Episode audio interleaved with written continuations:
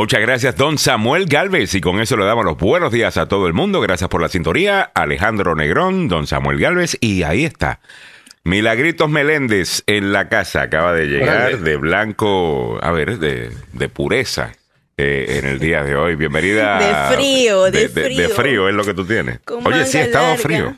Mira tú, Sí, tuve sí, que sacar, ya estas cosas las había guardado. Y Mm. yo dije, no, pues hace, no- hace una semana, hace como dos semanas estábamos, estaba en el lago, me acuerdo, con una temperatura, un día llegó como ochenta y tantos, se sentía pues pleno verano. Y ahora, nada, tuve que volver a sacar toda mi ropa invierno. Bueno, no exagerada tampoco. Tuve que volver Sí, a sacar que- que- algunas Total. piezas. O sea, tú pusiste un suéter. Algunas. Tuve que sacar toda mi ropa de invierno. No. Algunas. Eh, al- alguna ropa de invierno. Está bien. Pero Samuel, me estabas diciendo, nos estabas diciendo que ya mismo te este fin de semana vamos rumbo a los 70 y va a estar buena gente. Sí, y te cuento, mira la bolsa. Eh, los suéteres que yo tenía guardados de invierno, mano, los tuve que sacar. Ah, tú también sacaste. Sí, sí, los tuve que sacar, no tenían una bolsa Yo me plástica. pongo, yo me pongo un jacket por encima y ya. Eh, Ya. you know, pero y tampoco es que no organizo tanto de tampoco es que, que organizo tanto lo de bueno déjame guardar la ropa de invierno sacar la ropa de invierno la ropa de verano es como que está toda ahí y Uno, yo sí. Yeah. y yo voy bueno, cogiendo lo que necesito Yo Pero sí bueno. Lo que, lo me preguntaba Alejandro, eh, el- la temperatura sí señor para el área metropolitana, esta es, eh, este va a ser el día más frío de esta semana. Ay, Las máximas de los 54 grados. Aquí yo saqué los días miércoles y sábado, pasa el muchacho de recogiendo la basura eh, y estaba lloviendo allá afuera, man. Estaba lloviendo. Sí. No, A propósito, está- está- un está saludo frito. cordial a la gente de Potomac, eh, la, la- la compañía que me recoge eh, la basura y la, el, el vecindario. Todos muchachos nuestros. Ah, mira Uh, tú. sí, eh, hay el, el- el conductor salvadoreño, otro muchacho que va ahí con él hondureño, y hay un chapín y un brasileño. Imagínate. Ah, bueno, qué- qué buena combinación. Eso Me es, gusta, eso, me gusta. eso es así. Tú lo Sí. sabes. Eh, ¿Qué te sorprende de eso, eh, No, Samuel? no, nuestra gente no. la que está trabajando, definitivamente. Y eso definitivamente que nos da mu- mucho, mucho orgullo, ¿verdad que sí? Ya. Siete y once minutos de la mañana, hablando de las cosas importantes del día. Oye, agarraron al desgraciado este, Ay, al monstruo. Yo al digo, monstruo. Yo lo puse Eh, así. porque definitivamente que es un monstruo, como dijimos Claro. ayer Sí. a- aquí en el programa y como Mil estaba publicando, este hombre que mató a estas madres que estaban protegiendo a sus niños, a la esposa de este eh, señor que escuchamos acá en el programa, esta familia hondureña.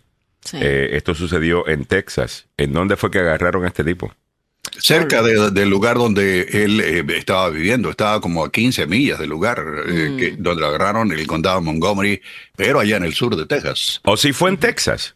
Yo, sí, sí, fue ahí mismo, sí, cerca de mismo. Houston. yo había leído que, que ok, a lo mejor leí mal, eh, pero había leído de que era en otro estado, donde, eh, eh, no sé. No, no, no, era apenas a 20, a 20 millas de su casa. Ok, ok. Ya, o sea, estaba, eh, esa era la ciudad de Conroe, como dice Samuelito en Montgomery. Ya. Está al norte de Houston. A ver, más ubicación que esa. Yo imagínate dando geografía. Está muy bien, pero vámonos a los detalles rapidito. una- por eso, al norte de Houston, unas 20 millas, allí.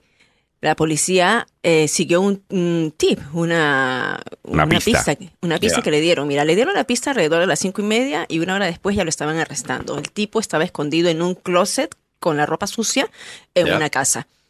Así que, Desgraciado. Desgraciado. eh, ¿Qué dijo el sheriff eh, encargado de, de- de llevar y buscar la pista de este señor?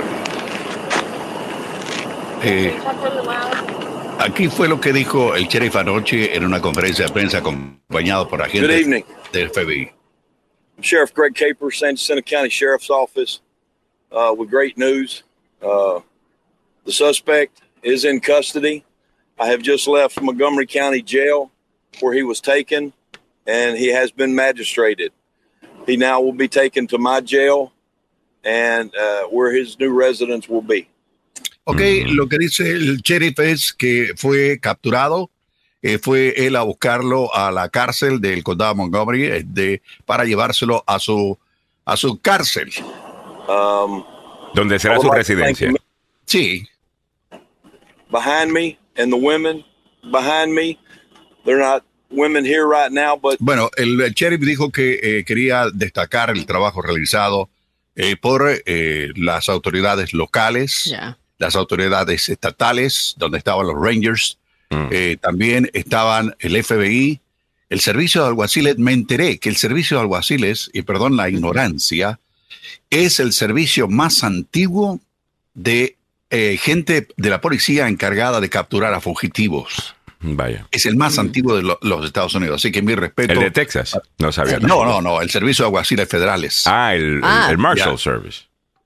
Claro, ¿no? Sería Marshalls. el- Ya, los Marshall, Marshalls, ya. ya. Ah, pero bueno, eh, fina- finalmente todo esto llegó a su fin, se conocieron los detalles, habló el agente del FBI encargado para Houston y habló también el representante de los alguaciles. E- ellos fueron los tres eh, principales responsables de dar a conocer detalles y ahí apareció lo que decía Millie, que este tipo lo encontraron a 14 millas de donde él vivía, en un closet, Al norte de Houston. yeah, escondido entre la ropa sucia. Francisco Oropesa, de 38 años, ya fue Sí, capturado sin incidente cerca de la comunidad de Conroe, al norte de Houston y a unas 20 millas en una casa en la, loca- en la localidad rural de Cleveland. Ah, de ahí fue que yo pensé que era en otro estado. Leí ah. Cleveland y pensé Cleveland, Ohio. Ohio. Ya, Ok, pero Cleveland, Texas. Ok, ok, ok. Sí. Muy bien. Entre otras cosas que tenemos en el día de hoy, Estados Unidos y México acuerdan políticas migratorias más estrictas en la frontera. Y estaba leyendo también de que Biden parece que va a mandar eh, a las am, miembros del ejército eh, a, la, a la frontera. Eh, esto para lidiar con el incremento que viene por ahí. Eh, un- uno por la temporada y dos por lo del título 42 Ya. y el resto. Así que vamos a ver cómo, cómo reacciona a ciertos grupos a- a- ante esa decisión de la Casa Blanca. Ya Eh, sobre reaccionaron, ya, ya ya reaccionaron. Ok, vamos a estar hablándolo en breve. Déjame darte solamente los titulares por ahora. Cámara Baja de Florida aprueba la ley más dura del país contra la inmigración indocumentada. La misma Cámara y el mismo gobernador que también acaba de aprobar una ley en donde te dan la pena de muerte, se abusa sexualmente de, de- un menor. Ah, eh, esa, bueno, pues también es otra ley que están pasando allá. Y a esta ley, eh, definitivamente en contra del inmigrante indocumentado, eh, penaliza a la persona incluso por transportar a un miembro de su familia que sea indocumentado. Esto es un disparate de ley.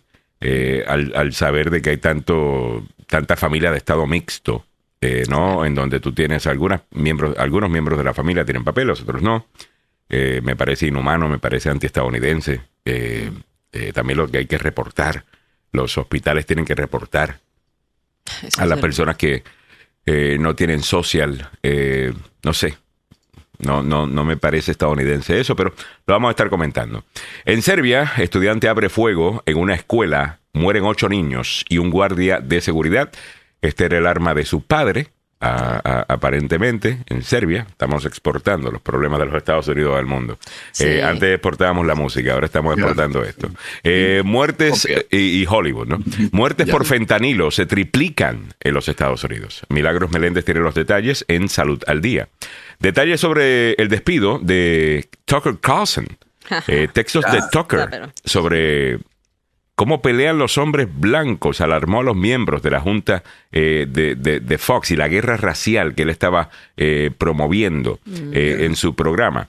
Él no estaba equivocado en todo, en sus ataques a la izquierda racialista de, de los Estados Unidos, pero definitivamente que también estaba pecando de lo mismo que él criticaba hacia la extrema izquierda para él promover su lado eh, de esa guerra cultural. Oklahoma prohíbe la cirugía de cambio de género en niños y las convierte en un delito. En cualquier otro momento en la historia esto hubiera sido visto como, ¿y esto por qué es necesario? Ah, ¿Quién le quiere hacer una cirugía de cambio de género a un niño? Eh, pero en eso estamos. Eh, juicio contra la madre culto Lori Vallow. Con más detalles, ADN conectaría a la acusada con la muerte de su hijo. Otra mujer arrojó una bebida al representante estadounidense Matt Gates en la Florida y fue arrestada. Sí. Un hombre muere estrangulado en el metro de Nueva York. Wow, el está- suceso quedó captado en video. Qué bonito está Mm. nuestra ciudad.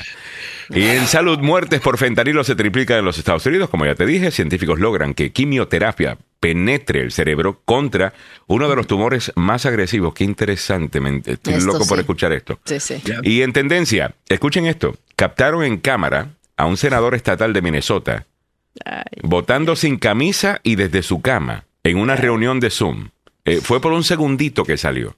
Eh, pero Le este hecho- vago, Lo han hecho trizas. eh, pero es, eh, eh, este Aragán, eh, de, o sea, usted es político, usted recibe un salario. Yo entiendo que está remoto desde su casa, pero tirado en la cama. O sea, por lo menos levántense. Yo te, voy a decir, yo te voy a decir que hay una razón, ¿ah? según su abogado, según su Oh, representante. Claro que va a haber una razón. A ver, y me imagino que me voy a sentir súper mal por él. Eh, definitivamente. Oso Ay, sorprende al director de una escuela en West. Virginia, eso también está. Y bueno, en tendencia debería estar, eh, no, no sé si lo, lo vieron, este accidente en donde este policía se salva pero de chiripa. Uy, Esto sucedió en Fairfax. en Fairfax. Virginia. Esto sucedió en nuestro. Esto está haciendo Ah, sí. noticia a nivel eh, mundial en el día de hoy. Por todas partes están publicando Dios esto. mío. Ah, y es nuestro, es local. Lo pondremos, lo pondremos. Lo vamos a añadir a esto entonces. Ya, está bueno. All right, a las 7 y esos son los titulares, ¿ok? Mantén la sintonía. En breve entramos al desarrollo de todos esos temas. Espero poder caer- terminar con todos los temas, por eso me gusta correr y no con todos los titulares primero, por si acaso Sí, por si acaso. quedas por si por lo menos con el titular. ¿ok? Ya. Ah, ya en breve regresamos con todos los detalles. Vámonos rápidamente con Don Samuel Galvez, que ya está listo con la información. Entra a nuestro canal de YouTube, búscanos en YouTube como Agenda Radio DC. Todo eso lo puedes entrar, eh, lo puedes encontrar en las noticias dnb.com. Dale eh, like si estás viéndonos eh, vía YouTube, eso nos ayuda. Comenta también, eso nos ayuda a crecer la audiencia por ahí. Y asegúrate de suscribirte al canal de YouTube, que by the way, muchas veces ya le pasa a, a- a- a Facebook. Face. ¿Se recuerdan Ya. cuando em- empezamos que Sí, aquello sí, sí. daba pena? Eh, y sigue dando media penita, porque- pero sinceramente. Así que A mí me eh, echaron de Facebook. Suscríbase. suscríbase, echaron? por favor, que, que estamos queriendo eh, llegar a, A ciertas metas. Bueno, ya lo sabe, las noticias dmv.com. V de Víctor, ¿no? De vino, de Yo Yo siempre Venezuela. digo las noticias de MB. O sea, te- así para que sea en español, las noticias de MB. Pero es que nadie dice, na- nadie dice DMV. Los que vivimos aquí, pues. Nadie los que- dice DMV. Los que viven fuera del área. Ajá, los que viven- entonces yo digo las noticias de MB, D de Distrito de Columbia, V de Virginia, ajá. V. No, ya yo me confundí. Pero las noticias DMV es para la gente del DMV. Eh, nos Claro. gusta muchísimo, obviamente, la gente que nos ve de, de otras partes, pero eh, lo, lo primordial pues deben ser ellos. Eh, ¿No? Mire está pensando en su audiencia de Perú. Y, y No, de- no, y no, no. definitivamente que está muy bien, yo lo entiendo. Mira, pero, mira, que nos escuchan de otros estados, ¿ok? Solamente digo así. Ok, voy a decir las noticias DMV. las noticias DMV. Zona metropolitana de DC. Muy largo para, para el website. Ya. Eh, Área metropolitana. Zona Sí, metropolitana de DC. Muy largo. Washington. Las noticias DMV. Mm. Es más, el show se podría llamar las noticias DMV, o un segmento de las y es solamente las noticias. Eh, como el podcast más brip del DMV total de Edwin López. Agarró fuego la milpa. Eh, George dice, es póngale DMV, escribe D-I-E-M-V-I. Tú te imaginas, noticias DMV, señores. DMV. Y listo. All right, vámonos con los deportes de Don Samuel Galvez y en breve regresamos con los detalles de las noticias del día. Ante la sintonía aquí en la, en la agenda. Buenos días. Ahora sí vamos de regreso al fútbol, pasión de multitudes, Opio del pueblo. opio del pueblo. El Real Madrid casi le está diciendo adiós a la Liga Española tras ser derrotado 2 a 0 por la Real Sociedad y el Barcelona tiene una diferencia de 14 puntos. Sí, Real Madrid con importantes ausencias ofreció malas sensaciones en la víspera de jugar sus objetivos en la Copa y la Champions League y cayó derrotado con justicia, hay que decirlo, ante la Real Sociedad en San Sebastián con goles de Taque Cubo, precedido de un grave error de Militao y Ander Bernexia. El duelo fue en la fecha 33 de la liga.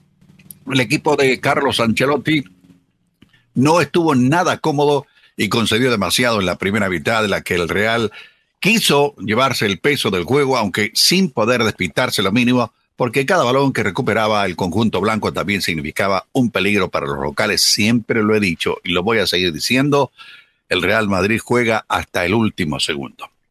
Si usted tuvo la ocasión ayer eh, con el doblete de Martín Odegar, el Arsenal volvió a ganar en la Liga Premier y ahora está en el primer lugar, desplazando a los millonarios del Manchester City en la cima en eh, Chelsea, en el derby. El Arsenal recuperó la fe y el liderato a costa de un tímido Chelsea que suma ya seis derrotas consecutivas y los dueños del Chelsea no están del todo muy alegres. Así que eh, lamentablemente no les está viendo bien. Y cuando regresemos más adelante vamos a contarles lo que pasó con eh, el Barcelona y el Osasuna ayer y eh, detallitos, porque ¿sabe qué? Ah, creo que, no sé, todavía hay una, una especie de posibilidad mínima de que el Real Madrid pueda avanzar en puntos, pero lo que está haciendo hasta ahora no es nada bueno. Nada bueno. Pero bueno, ¿cómo está el tráfico en la capital de la nación a esta hora de la mañana? Con algunas complicaciones, damas y caballeros. Hay un accidente reportado en el Belway, la parte interna, antes de las 6.50 de la avenida New Hampshire. También hay otro accidente, también en el Belway, a la altura de la 187, esto es en Old Georgetown Road. En esa curva que va, que divide a los que van para Virginia y los que van rumbo a Silver Spring, esa es una curva que es muy peligrosa. Ahí siempre se producen accidentes. En la 295 rumbo sur, cerca de la Benning Road, también hubo un accidente. Y le recordamos que este segmento del mundo de los deportes y también el tránsito, el tráfico en la capital de la nación llega a ustedes por una cortesía del abogado Joseph Baluf. Le decimos en Toro de Roma la demanda más rápida del oeste, pero le contamos. El hombre tiene 33 años de experiencia tiene licencia para trabajar en Washington, Maryland, Virginia. Tiene dos oficinas para a su servicio, una en Gatesburg y la otra en Fairfax. Y si existe la posibilidad, pues lo va a ver usted al hospital, dependiendo de las circunstancias. Mm. Lo primero que tiene que hacer es, primero, después de un accidente, eh, como el que se salvó el policía de Fairfax ayer, se salvó por un pelo, eh, después de ir al hospital, déle una llamada al abogado Joseph Maluf al 301-947-8998. 301-947-8998. Lo decimos en broma, pero es una realidad. El abogado Joseph Malubés la demanda más rápida del oeste. Muchas gracias, don Samuel Galvez, eh, por la información a esta hora de la mañana, a las 7.26 minutos. Gracias por estar ahí. A ver, vámonos rápidamente a los eh, precios de la gasolina, lo que vamos a hacer ahora, disculpen. Esto presentado por el abogado Carlos Salvado, salvadolaw.com. Si ha sido acusado de un crimen, no importa el que sea, sea culpable o, sea inocente, eh, usted necesita un abogado. Y sí, si es inocente necesita un abogado también. Si es culpable lo necesita porque alguien tiene que negociar con por usted, eh, con el fiscal para buscar pues que el castigo no sea muy muy malo, por lo menos para darle contexto a sus acciones, quizás explicar un poco, ¿no?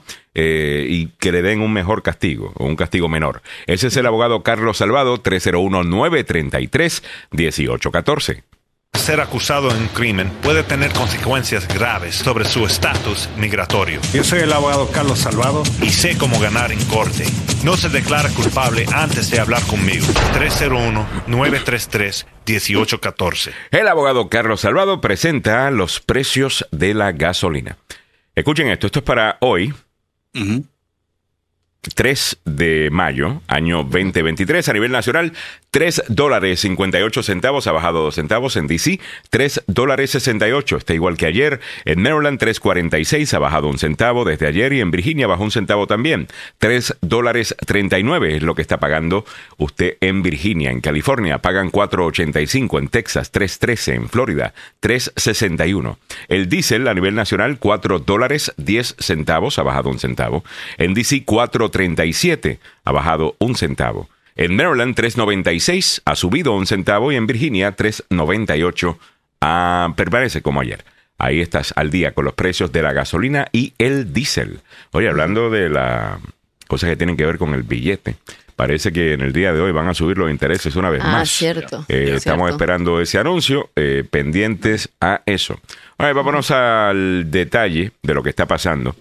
Eh, ya te contamos, ¿no? Que agarraron a Francisco Oropesa, de 38 años. Este fue capturado sin incidente cerca de la comunidad de Conroe, al norte de Houston, a unas 20 millas de su casa en la localidad rural de Cleveland. ¿Quién es Francisco Oropesa? Bueno, es este hombre que es sospechoso de la masacre de cinco de sus vecinos, incluido un niño de nueve años. Ya. Desgraciado. Todo porque le habían pedido que por favor dejara de disparar en su casa. Ya. Y mata a la esposa de una de las personas. Un crimen absolutamente horrible. Horrible, horrible. El, el tipo, bueno, eh, el tipo arremetió contra ellos. A mí lo que me llamó la atención un poco es que la esposa de una de las personas que estaban dentro le dice al, al, al marido, le dice, mira, tú no salgas, yo voy a salir a abrirle la puerta a este hombre. Yo digo, ¿para qué le abrían la puerta si sabían que venía con un arma? Dice, yo, porque a mí no me va a hacer nada. Ni bien abre la puerta, le tira el disparo a ella y al niño de nueve años que estaba al lado y entra como loco. En sangre fría. En sangre fría. Ahora, eh, a- había una, habían dos mujeres que se escondieron en un closet y escondieron no solamente a sus hijos, había una mujer que no tenía hijos, eh, una, una de las chicas, pero cubre a dos pequeños, de el más el pequeñito de meses y otro otro bebé, otro chiquito, y luego una mamá que también cubre a su hijo y eh, lo- los habían puesto, ellas habían en el closet habían, los habían tapado a los niños con mantas para que no los vieran y encima de, de ellos se habían puesto, habían cubierto a los niños. Entonces viene el, el tipo, les dispara y la policía dice que uno, casi uno de los niños pues, posiblemente se iba a ahogar porque eh, cuando fueron no lo encontraban, pues estaba debajo de la manta, ¿no? Unas, unos sucesos como esos, unos detalles como esos. Ahorita estamos mirando lo que ha sido el, el arresto. Eh, esto es, Samuel, tú lo has puesto, ¿verdad? Es una casa. Sí. En una casa, explica, por favor. Sí, eh, en estos momentos eh, el, el video muestra a tres agentes federales eh, que tienen eh, dentro de una camioneta de doble cabina una puerta abierta y ahí está eh, Oropesa eh, descamisado. Se ve en el brazo derecho una, eh, un tatuaje, Mm. como se había advertido a la gente, y eh, está siendo, bueno, ya fue capturado y va- está siendo entregado a las autoridades locales para ser llevado a la cárcel en el condado de Montgomery, allá en, en Texas. Sí. Eh, eh, Esto es parte de eh, uno de los canales locales allá en Houston que Mm. consiguió este video, porque este video no fue tomado por los medios, sino por una persona vecina del lugar. Creo que Para- miembros de la patrulla fronteriza también habían participado en esto, ¿no? Oh, sí, sí, Sí, cómo sí. no. Miembros Sí. de la patrulla fronteriza, así que muchísimas eh, gracias a, a- bueno, a todo, a todo law enforcement, eh, realmente. A las fuerzas de, de- de ley eh, por, por hacer esto. Yo sé que se supone que hablemos mal de todos ellos, eh, pero eso me parece, me pareció siempre un disparate. Ah, creo que también hay un montón de gente que hacen cosas muy buenas, como encontrar a este animal, Ya. a este Sí, monstruo. mira. Me voy Le caminando que dar para 80 mil dólares. Perdón. Ok, da- 80 dale para adelante. 80 mil dólares de recompensa ya le van a estar dando a la persona que dio con este con esta pista que eh, desencaden- desencadenó la captura de este hombre. Muy bien. Estados Unidos y México acuerdan políticas migratorias más estrictas. En la frontera, las autoridades estadounidenses y mexicanas acordaron nuevas políticas de inmigración destinadas a disuadir los cruces fronterizos ilegales y al mismo tiempo abrir otras vías antes de un aumento esperado de migrantes tras el fin de las restricciones por la pandemia la próxima semana. La asesora de Seguridad Nacional, Liz Sherwood Randall, pasó el martes reuniéndose con el presidente de México, Andrés Manuel López Obrador, y otros altos funcionarios, y surgió un plan de cinco puntos, según declaraciones de ambas naciones. Según el acuerdo, México continuará aceptando migrantes de Venezuela, Haití, Cuba y Nicaragua que sean rechazados en la frontera y hasta 100.000 personas de Honduras, Guatemala y El Salvador que tengan familiares de los Estados Unidos serán elegibles para vivir y trabajar allí. ¿Ok? Honduras, Guatemala y El Salvador, que tengan familiares de los Estados Unidos, serán elegibles para vivir y trabajar allí. A pesar de compartir una frontera de 1951 millas con los Estados Unidos, México estuvo notablemente ausente en el lanzamiento la semana pasada de un nuevo conjunto de esfuerzos, incluida la creación de centros fuera de los Estados Unidos, donde los migrantes podrán acudir para solicitar establecerse legalmente en los Estados Unidos, España o Canadá. Los primeros centros se abrirán en Guatemala y en Colombia. ¿Ok? Es lo que tenemos entendido. Sí. A ver, Miri, Sí. querías añadir. Tú decías, eh, Alejandro, que ya se había anunciado el martes también que 1.500 soldados estadounidenses en servicio activo se van a desplegar a esa zona para el apoyo administrativo y otras medidas en represión implementadas. Esto porque ya el 11 de mayo se levanta lo que sería el título 42, que eh, pues serviría de, un- de un imán para que más personas vengan. Así que este despliegue ha sido criticado ya por Bernie Sanders y por todos los políticos activistas, ¿no? Pero al mismo tiempo se sabe que esto tiene que suceder, tiene que haber freno. Dice, eh, genera, bueno, dicen que este esfuerzo también genera comparaciones eh, potencialmente no deseadas con el predecesor republicano de Biden, o sea, Donald Trump, cuyas políticas Biden Mm. había criticado con frecuencia, ¿no? Mientras tanto, el, el Congreso se ha negado a tomar medidas sustanciales relacionadas con la inmigración. En este momento no hay nada de inmigración, apenas lo de Bob Menéndez, que eh, sería una a nivel de decretos ejecutivos, y la propuesta de los republicanos, que por el contrario es bastante eh, fuerte contra los que solicitan asilo político. Bueno, y estamos viendo todavía un montón de personas que están queriendo eh, entrar al, al- al país, ¿no? Y también el, problema del asilo político, que yo creo que es un gran problema. El Congreso que tanto critica a la administración es quien tiene la potestad de cambiar esa ley. Así que, ¿usted ha visto algo de Kevin McCarthy y de los republicanos de la Cámara de Representantes? Cuando escucha a los republicanos eh, criticar tanto lo que está sucediendo en la frontera y el tema de el asilo político, recuerde que no han pasado una ley para cambiarlo y ellos tienen el poder de hacerlo.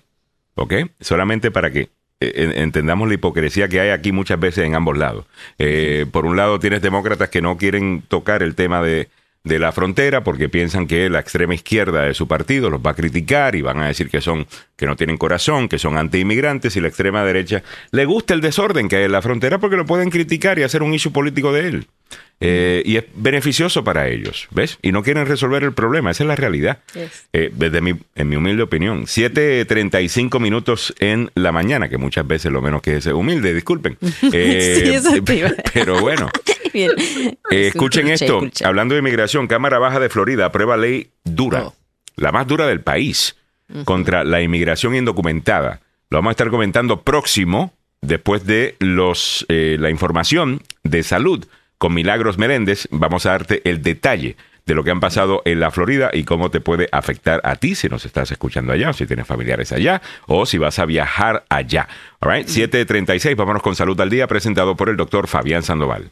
Aquí va el número del doctor, 202-239-0777. Está buscando un doctor de cabecera. Ahí está el doctor Fabián Sandoval. Pero si quiere participar en los estudios clínicos que hace el Emerson Clinical Research Institute, que es absolutamente importante, eh, en donde le pueden hasta pagar por participar eh, de esto. Bueno, ahí está el número y Milagros nos va a dar algunos detalles de los estudios que están actualmente haciendo en la Emerson Clinical Research Institute del doctor Fabián Sandoval. Adelante, Así Mili. es. Uno de los estudios que están realizando es, estamos en una época de alergias, señores, en temporada de alergias, así que hay un estudio buenísimo sobre las alergias que te van a identificar eh, a qué le tienes alergia y si estas te podrían generar también problemas en la vista, ¿no? Alergia en la vista. Es un estudio, sí, un poquito largo, puedes, tienes que, tienes que eh, utilizar casi todo un día, ocho horas que podrías estar de, para que puedas tener todos los resultados, pero te dan un estipendio económico de mil dólares. Muy bien. Así que llama al 202-239-0777. 202-239-0777. Vamos con las noticias. Muertes por fentanilo se triplican en Estados Unidos. Las muertes por sobredosis de drogas en Estados Unidos aumentaron a niveles récord durante la pandemia de COVID-19 y un nuevo informe de los Centros para el Control y la Prevención de las Enfermedades aquí en Estados Unidos detalla el aumento mortal del fentanilo. Por lo general, los CDC informan los datos de sobredosis por categorías de medicamentos más amplias. El fentanilo, por ejemplo, se agrupa con otros opioides sintéticos como tramadol y nitis-. Estos son muy populares, pero para el informe publicado a- el miércoles hoy mismo que se están dando a conocer, investigadores observaron más de cerca los medicamentos específicos que se incluyen en los certificados de función de las personas que fallecieron por sobredosis. O sea, más detalles que eso no. Casi 70 mil personas en Estados Unidos murieron por sobredosis de droga que involucra el fentanilo en 2021. Un aumento de casi cuatro veces en cinco años. Para 2021, aproximadamente dos tercios de todas las muertes por sobredosis involucraron el potente opioide sintético, según el informe. Muy triste realmente. Bueno, ah, hablábamos también de que científicos están logrando que una la quimioterapia penetre el cerebro contra uno de los tumores más agresivos. Te explico. Un equipo de científicos de Northwestern University en Estados Unidos ha conseguido por primera vez abrir esta barrera que es la em, que cubre ¿no? la encefálica para conseguir que la quimioterapia más potente llegue al cerebro para tratar lo que son los glioblasmas, el tumor cerebral más agresivo y común. Según un artículo en la publicación especializada de Lancet Oncology, los investigadores implantaron un aparato de ultrasonidos en los pacientes que usa como micro burbujas para abrir lo que sería la barrera de esta capa que te dije, que se conoce como hematoencefálica, y también puede permear partes críticas del cerebro de forma que penetre la quimioterapia administrada vía intravenosa. Esto es un avance que daría mucha, mucha esperanza a aquellas personas que tienen este diagnóstico de tumor cerebral. Y hay una epidemia, ayer se habló esto eh, y ahora se está profundizando, dicen que hay una epidemia de soledad y aislamiento en este país. El director de salud de los Estados Unidos lo dijo ayer, advirtió que en los Estados Unidos hay una epidemia de personas que se sienten solas y están aisladas. En cualquier momento aproximadamente una de cada dos personas experimentan niveles que son mensurablemente mensuradas de, de soledad. Esto incluye los que son los introvertidos, también extrovertidos, no importa el estatus social, ricos y pobres, jóvenes y mayores, se profundizó con eh, la época del COVID. Según el especialista, los síntomas que desencadenan la soledad suelen ser muy variados y pueden ir desde, primero, la pérdida de un ser querido, o esto es lo que te debería llevar, ¿no? Si es la pérdida de un ser querido o de un empleo, o puede ser también un traslado a una nueva ciudad por dificultades económicas o de salud, y por supuesto, la pandemia que nos ha dejado esto a muchos, según lo que dicen. Ah, yo no sé qué opinan ustedes, pero así cerramos este segmento traído ustedes por el doctor Fabián Sandoval, como dijimos, con varios programas y también que puede servir como tu doctor de cabecera y puedes realizarte los exámenes eh, clínicos anuales con personas que hablan español y entienden tu cultura. Puedes llamar al 202 239 0777 202 239 0777. Muchas gracias, Milagros Meréndez, por la información. A las 7:41 minutos de la mañana, vámonos para la Florida, don Samuel y Mili. Eh, escuchen esto: eh, la Cámara Baja de Ah. Florida aprueba ley que sería la más dura del país contra la inmigración indocumentada. La nueva ley, que fue enviada al escritorio del gobernador Ron DeSantis, castiga con multas y cárcel el transporte de inmigrantes indocumentados, prohíbe las licencias de manejar de cualquier estado a extranjeros sin papeles y ordena a los hospitales verificar el estatus migratorio de los pacientes y entregar esa información al Estado. No es que te pueden negar cuidado médico, pero se la tienen que reportar eh, supuestamente a la misma Cámara de Representantes, por lo que leí. Por 83 votos a favor y 36 en contra, todos demócratas y un republicano. La Cámara de Representantes de Florida aprobó este martes un duro paquete de ley migratorio contra la inmigración indocumentada, HR 1617, convirtiéndose en el estado con la ley más dura de ese tipo en los Estados Unidos. La nueva legislación, respaldada por el gobernador Ron DeSantis, incluye cambios al programa E-Verify que verifiquen el estado migratorio de los trabajadores, añade fondos para un programa de transporte de inmigración o de inmigrantes indocumentados y aumenta las sanciones por tráfico de personas sin autorización de permanencia en el país. Entre los cambios, el proyecto de ley cambia el requisito de obligar a los empleadores con más de 25 empleados a usar el programa federal de verificación de empleo y aquellos con menos de 25 empleados necesitan usar el proceso I-9 actual.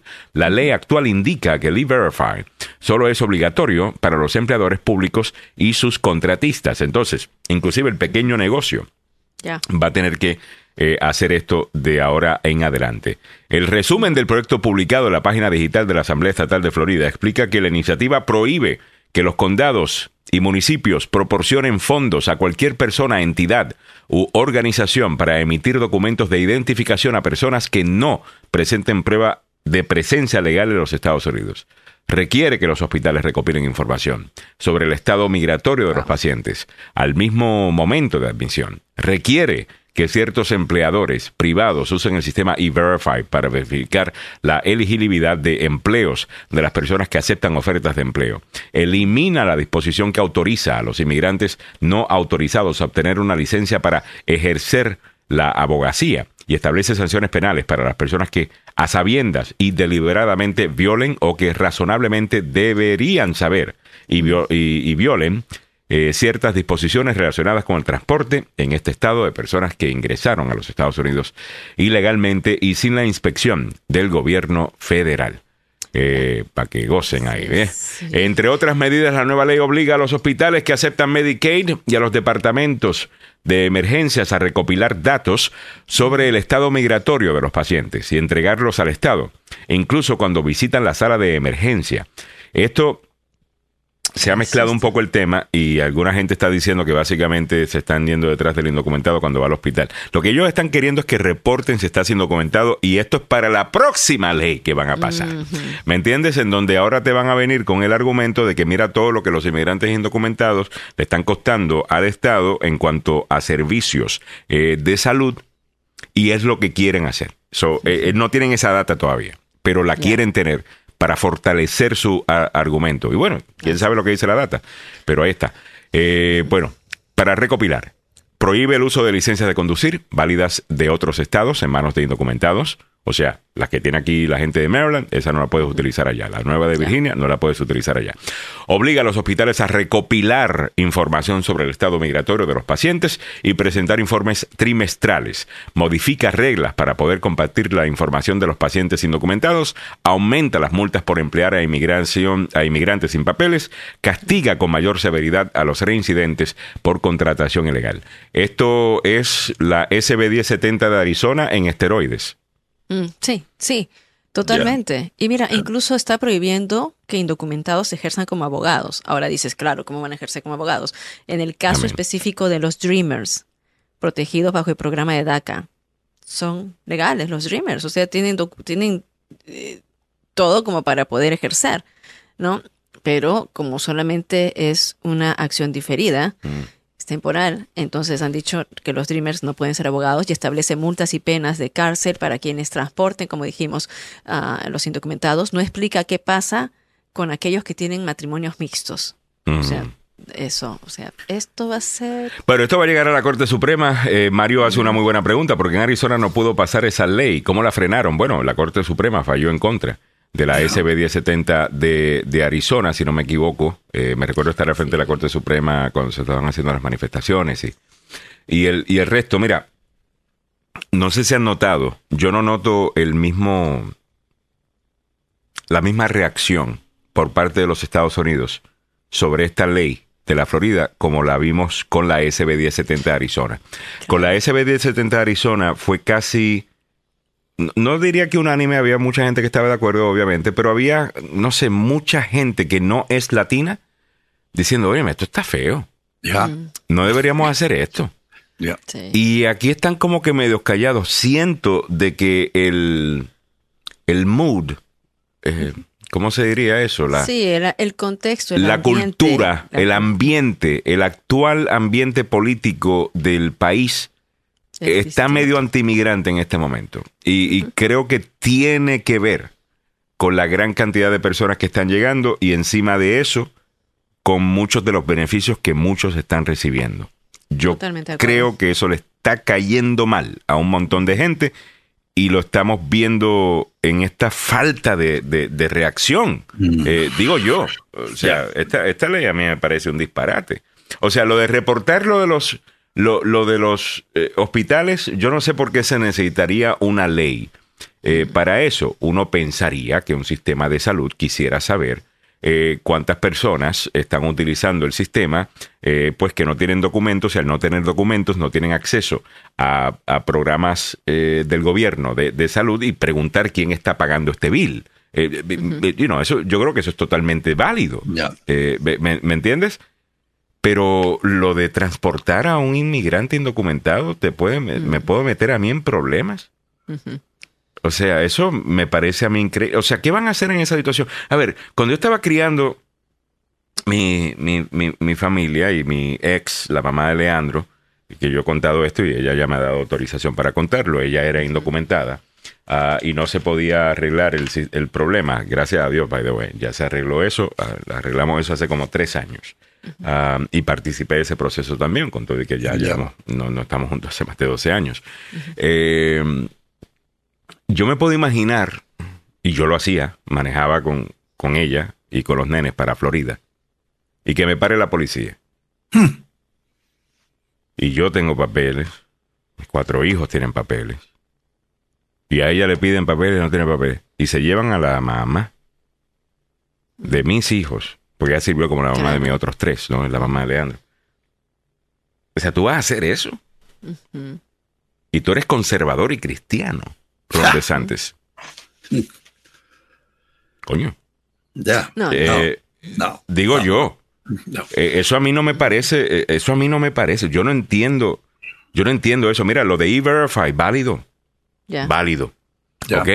Porque si vamos a decir que queremos parar la inmigración de, irregular y al mismo tiempo mantener un mercado laboral que, reaccio- que, que les permite a personas que están indocumentadas trabajar, pues obviamente, sí, el, país está siendo súper hipócrita. Te dice que no te quiere aquí como indocumentado, pero te, te la hace fácil para que consigas trabajo. Eh. Porque necesita tu mano de obra. Es Barata. válido eh, eso en la, en la ley, digo yo, eh, de, de- de Florida. Pero, óyeme, por transportar a una persona indocumentada, eso me parece a mí un disparate, me parece antiestadounidense, me parece Sí. súper Es- anti anticristiano, anticonservador. Yo eh, no, no veo eso. No lo Sí, veo. Pero es real, estamos como medio hastiados y estamos, yo diría, cuando eres numb, cuando no, no, no, ya no te, te inmutas con cosas que pasan. En el 2008, cuando pasó esto en, Herdon, en Woodbridge, ah, Prince William, que quería hacer ello, pues se levantó, se levantaban las comunidades, las, las marchas, los políticos. En ese momento, no. En ese momento, eh, propio eh, Florida está, mucha gente está hastiada de que hubiera en, en Florida centros de refugio para las familias que venían desde la frontera y eran relocalizadas Mm. bajo contrato, ¿no? Porque todo esto es también, tiene que ver mucho con dinero. Que sí, ¿qué? O sea, ok, dame esa sea, parte, con- dame esa parte, Mili, que la prensa no me está dando, pero tú la sabes porque la hemos hablado fuera del aire. O sea- Ah, eh, dame, dame esa parte. Mira, como dos cosas. Eh, hay un negocio, bueno, déjenme ver cómo formulo esto. El Departamento de Salud hace, se hace cargo de los niños, no es solamente inmigración, pero hay subcontratistas que tienen estos albergues, que tienen estos centros. No les llaman centros de detención, sino centros de reubicación Mm, relocalización. Y entonces hay subcontratistas y te pagan por cada inmigrante que, que llega a tu centro porque tienen que cubrir varias cosas. Eso es un negocio para esos subcontratistas. Donde quiera que haya un, eh, un incentivo de Oye. dólares. Las, eh, las cárceles de oye. detención también es un negocio.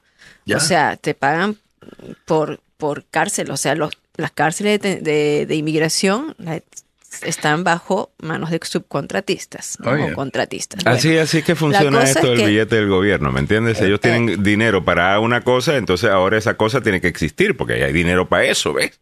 Ya, Ah. entonces el fenómeno que se vio en los últimos años es que Florida estaba recibiendo a los niños Mm. relocalizados, ¿no? Que llegaban por la frontera y De Santi dijo no. O sea, yo nosotros no queremos aquí inmigrantes indocumentados, no queremos. Entonces, parte de la ley que estaban queriendo aprobar incluye también un, millones de dólares que son para enviarlos a las ciudades que son acá, más a Washington, Nueva York, Illinois, Chicago. Entonces, eso. Y ahí es donde empieza la situación y la bronca con DeSantis. Dice, no, nosotros no queremos que vengan familias o niños desde Texas en buses. No queremos que se hagan. Entonces ahí eh, estas compañías, estos subcontratistas que tienen a estos buses, vamos a multarlos porque están transportando indocumentados. Y así empezó toda, todo, todo esto de acá, de, esta, esta, esta ley. Estos son los Ven como las buenas intenciones, ven como las buenas intenciones terminan creando ma- mayores problemas cuando no vemos la ramificación B, C, D, E y nos enfocamos solamente en la primera, en la A, Ya. y no en la segunda, tercera, cuarta, quinta. Eh, uf, los demócratas padecen eh, de esto, eh, sinceramente. Es algo que lo hacen ni mucho. ah, y, y molesta. Ceci Williams dice, en los hospitales de Virginia todavía ha cambiado, no ha cambiado la ley. A todas las personas las tratan como seres humanos, independientemente de su estatus migratorio. Esto prohíbe hacer esas preguntas, etcétera, de, de seguro social. El resto del país, las leyes son diferentes. Y, y creo que en Florida todavía vas a recibir el, el- el trato, pero sí te van a preguntar eh, tu estatus eh, migratorio. Eh, Miguel Ángel Sosa añade, Mili, ese es el mismo negocio como las cárceles privadas, total. Saludos para Ada Rigual, que está desde Cuba sintonizando. Saludos para ti. Ivo Francisco Arias dice Alejandro, pero no le ha salido de las manos, se les, se les ha salido de las manos el asunto de inmigración a los hipócritas. Él habla de los demócratas. Y, Sí. eh, a ver, eh, siempre lo ha estado desde los ochentas, ya no hablan de la libertad e inmigración, material político para la campaña. Eh, buen punto, Ivo. Eh, Ya. a ver, Samuel, tú quieres añadir y en breve leo No, no, el de. Lenca, que es una experta Ya, en el eh, tema. me, me da mucha pena, me da mucha pena eh, escuchar y ver lo que ocurre en la Florida. Mm. ¿Qué estarán pensando la gente que es eh, cubana? ¿Qué estarán pensando los cubanos que llegaron aquí? ¿Cómo están llegando la gente en estos momentos? ¿Qué eh, pensarán los nicaragüenses que vinieron después de los cubanos? ¿Qué pensarán los venezolanos que están ahora allí y el resto de el resto de la gente que ha llegado a nuestros países de América Latina? Lo que se hace en Tallahassee y lo que se moldea en Tallahassee muchas veces no tiene nada que ver con el resto del sur del estado de la Florida, Ah, sí. donde Sí, hay una gran cierto. hay una gran mayoría de gente nuestra que pensarán Sí, pero todos los republicanos, todos los representantes eh, que están en Tallahassee, Samuel, de Miami, que son republicanos, votaron a favor de esto porque fue partidista. Eh, solamente un republicano votó en contra de, de esta nueva ley. So, yo creo que están ahí, Samuel. Ya, Ya. eh, esto va a tener un pago político más adelante. Ya eh, Ron DeSantis ya lo están, eh, como dicen ahí, encañonando para dispararle con eh, material pesado Mm. para eh, destrozarlo prácticamente y políticamente. Este es un problema que va a surgir en las próximas elecciones. Además de lo de Disney, también le va a jugar un papel. Ya, que le da- yo no creo que esto le va a funcionar. Eh, no, no creo. Mira, No yo creo que sí le va a funcionar en la primaria republicana. Sí, yo también. Eh, y yo entiendo que, que esto sí. es para la, primaria, para la primaria republicana. O sea, eh, Donald Trump es el tipo del, del wall, ¿no? De la, del muro, y él va a ser el tipo que eh, ilegalizó ser indocumentado en Florida, básicamente, ¿no? Eh, y con eso, pues, gana al- algunos votos. Esto es para la primaria, que usted no se, no se equivoque, esto es para la primaria. Yo lo entiendo, pero en la general, ¿qué haces con eso? Como independiente, para mí Ron DeSantis descalificado. Eh, Y te lo digo desde ahora. ¿Ok? Y No, know, tendría que pasar, qué sé yo, que Biden se me vaya contra la extrema izquierda y que sea Ron DeSantis y Biden la opción. eh, tendría que ser que Biden está promoviendo unas cosas que, o sea, que- entonces que yo considero a Ron DeSantis.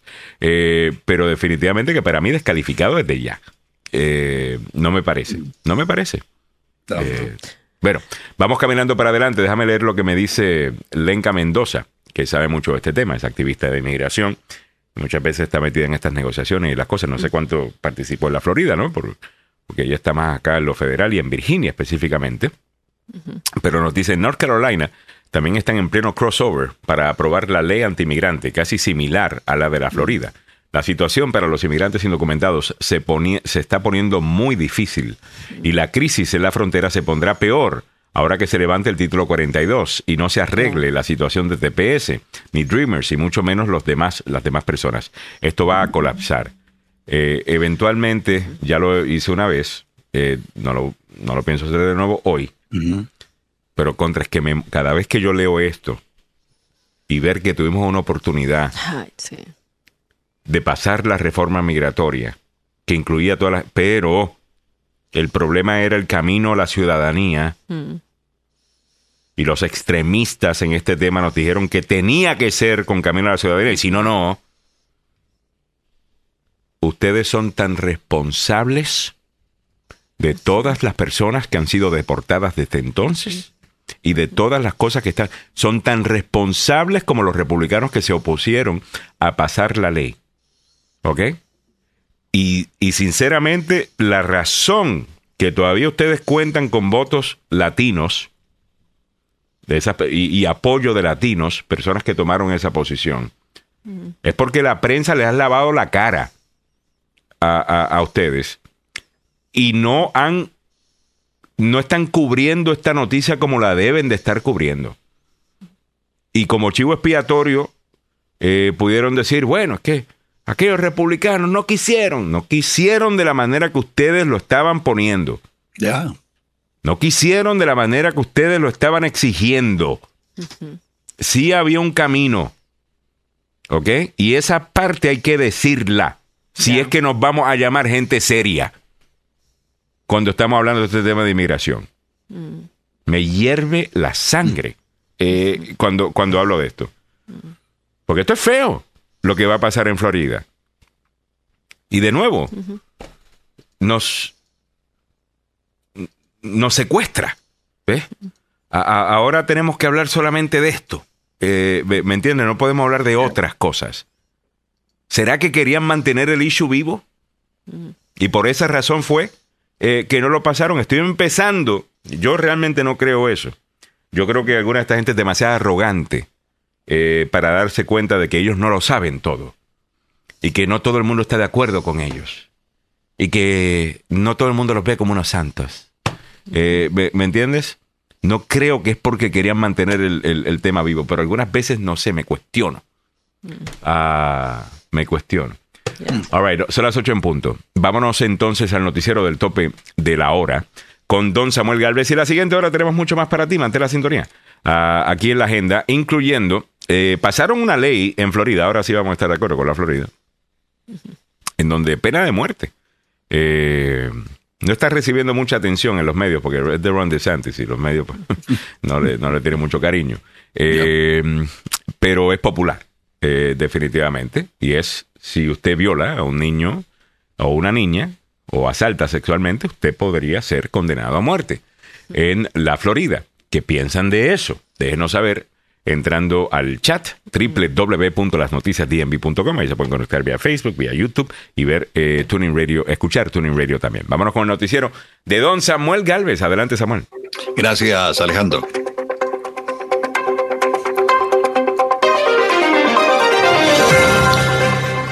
El gobierno del presidente Joe Biden enviará 1.500 soldados en servicio activo preparados para la oleada de migrantes en la frontera con México. Un oficial de la policía estuvo muy cerca de perder la vida en manos de un adolescente irresponsable que viajaba a exceso de velocidad cuando perdió el control del automóvil en una carretera en Fairfax. En nuestra América Latina, Kevin Sullivan, el embajador de Estados Unidos en Managua, Nicaragua, abandonará el país centroamericano en medio de una tensa relación con el régimen de Ortega y Murillo. Muy buenos días, le saluda Samuel Galvez. Aquí el detalle de la información. La administración del presidente Biden enviará 1.500 soldados en servicio activo a la frontera entre Estados Unidos y México a partir de la próxima semana, antes de un aumento esperado de migrantes tras el fin de las restricciones de la era de la pandemia del coronavirus. El personal militar realizará tareas administrativas para que la gente del ICE pueda concentrarse en el trabajo de campo. Las tropas no van a realizar funciones de aplicación de la ley y van a interactuar con los inmigrantes. Esto liberará a los agentes de la patrulla fronteriza para que realicen sus funciones críticas de aplicación de la ley. El contingente militar será desplegado durante 90 días y forma parte del ejército y la infantería de marina. El secretario de Defensa Lloyd Austin eh, autorizó todo esto y buscará solventar con la Guardia Nacional o las tropas de la Reserva durante ese periodo, dijo el portavoz del Pentágono, el general de brigada Pat Ryder, ayer en una conferencia de prensa. Actualmente hay 2.500 miembros de la Guardia Nacional trabajando en la frontera. En el ámbito local metropolitano, ser un oficial de la policía es un trabajo peligroso y un accidente durante una parada de tráfico el lunes en el condado de Fairfax demostró cuánto es. Fue poco antes del mediodía del lunes cuando el oficial detuvo a un conductor en el Fairfax County Parkway. Según el departamento de la policía del condado, mientras el oficial y el conductor hablaban y recopilaban información, un adolescente a bordo de un BMW M3 que iba a más de 120 millas por hora en dirección opuesta, perdió el control del vehículo, saltó el centro de la carretera, golpeó de frente al automóvil detenido y el oficial de la policía se... Pero por un pelo no perdió la vida. El conductor del vehículo perdió el control porque los autos no pueden ir tan rápido en la carretera, dijo el subjeto de, eh, de la policía del condado de Fairfax, Bob Blackley. En el video del accidente capturado por la cámara instalada en la patrulla del oficial, se puede ver al policía corriendo desde el lado del pasajero del automóvil, detenido, esquivando por poco quedar atrapado entre los dos vehículos. Este video ha recorrido todo el planeta. En el ámbito de nuestra América Latina, pues el embajador de eh, Estados Unidos en Nicaragua anunció que se va. La relación entre Estados Unidos y el régimen de Daniel Ortega y Rosario Murillo no solo se han tensado aún más, sino ha adquirido un matiz de incertidumbre con el anuncio de que el embajador en Managua, Kevin Sullivan, abandonará el país en las próximas semanas. La delegación quedará en manos de un encargado de negocios, Kevin O'Reilly, un funcionario de alto rango del servicio exterior. El embajador Sullivan va a regresar aquí a Washington el 19 de mayo para dirigir la Embajada de Estados Unidos en Managua durante cuatro años y medio, pues ya no hay posibilidades.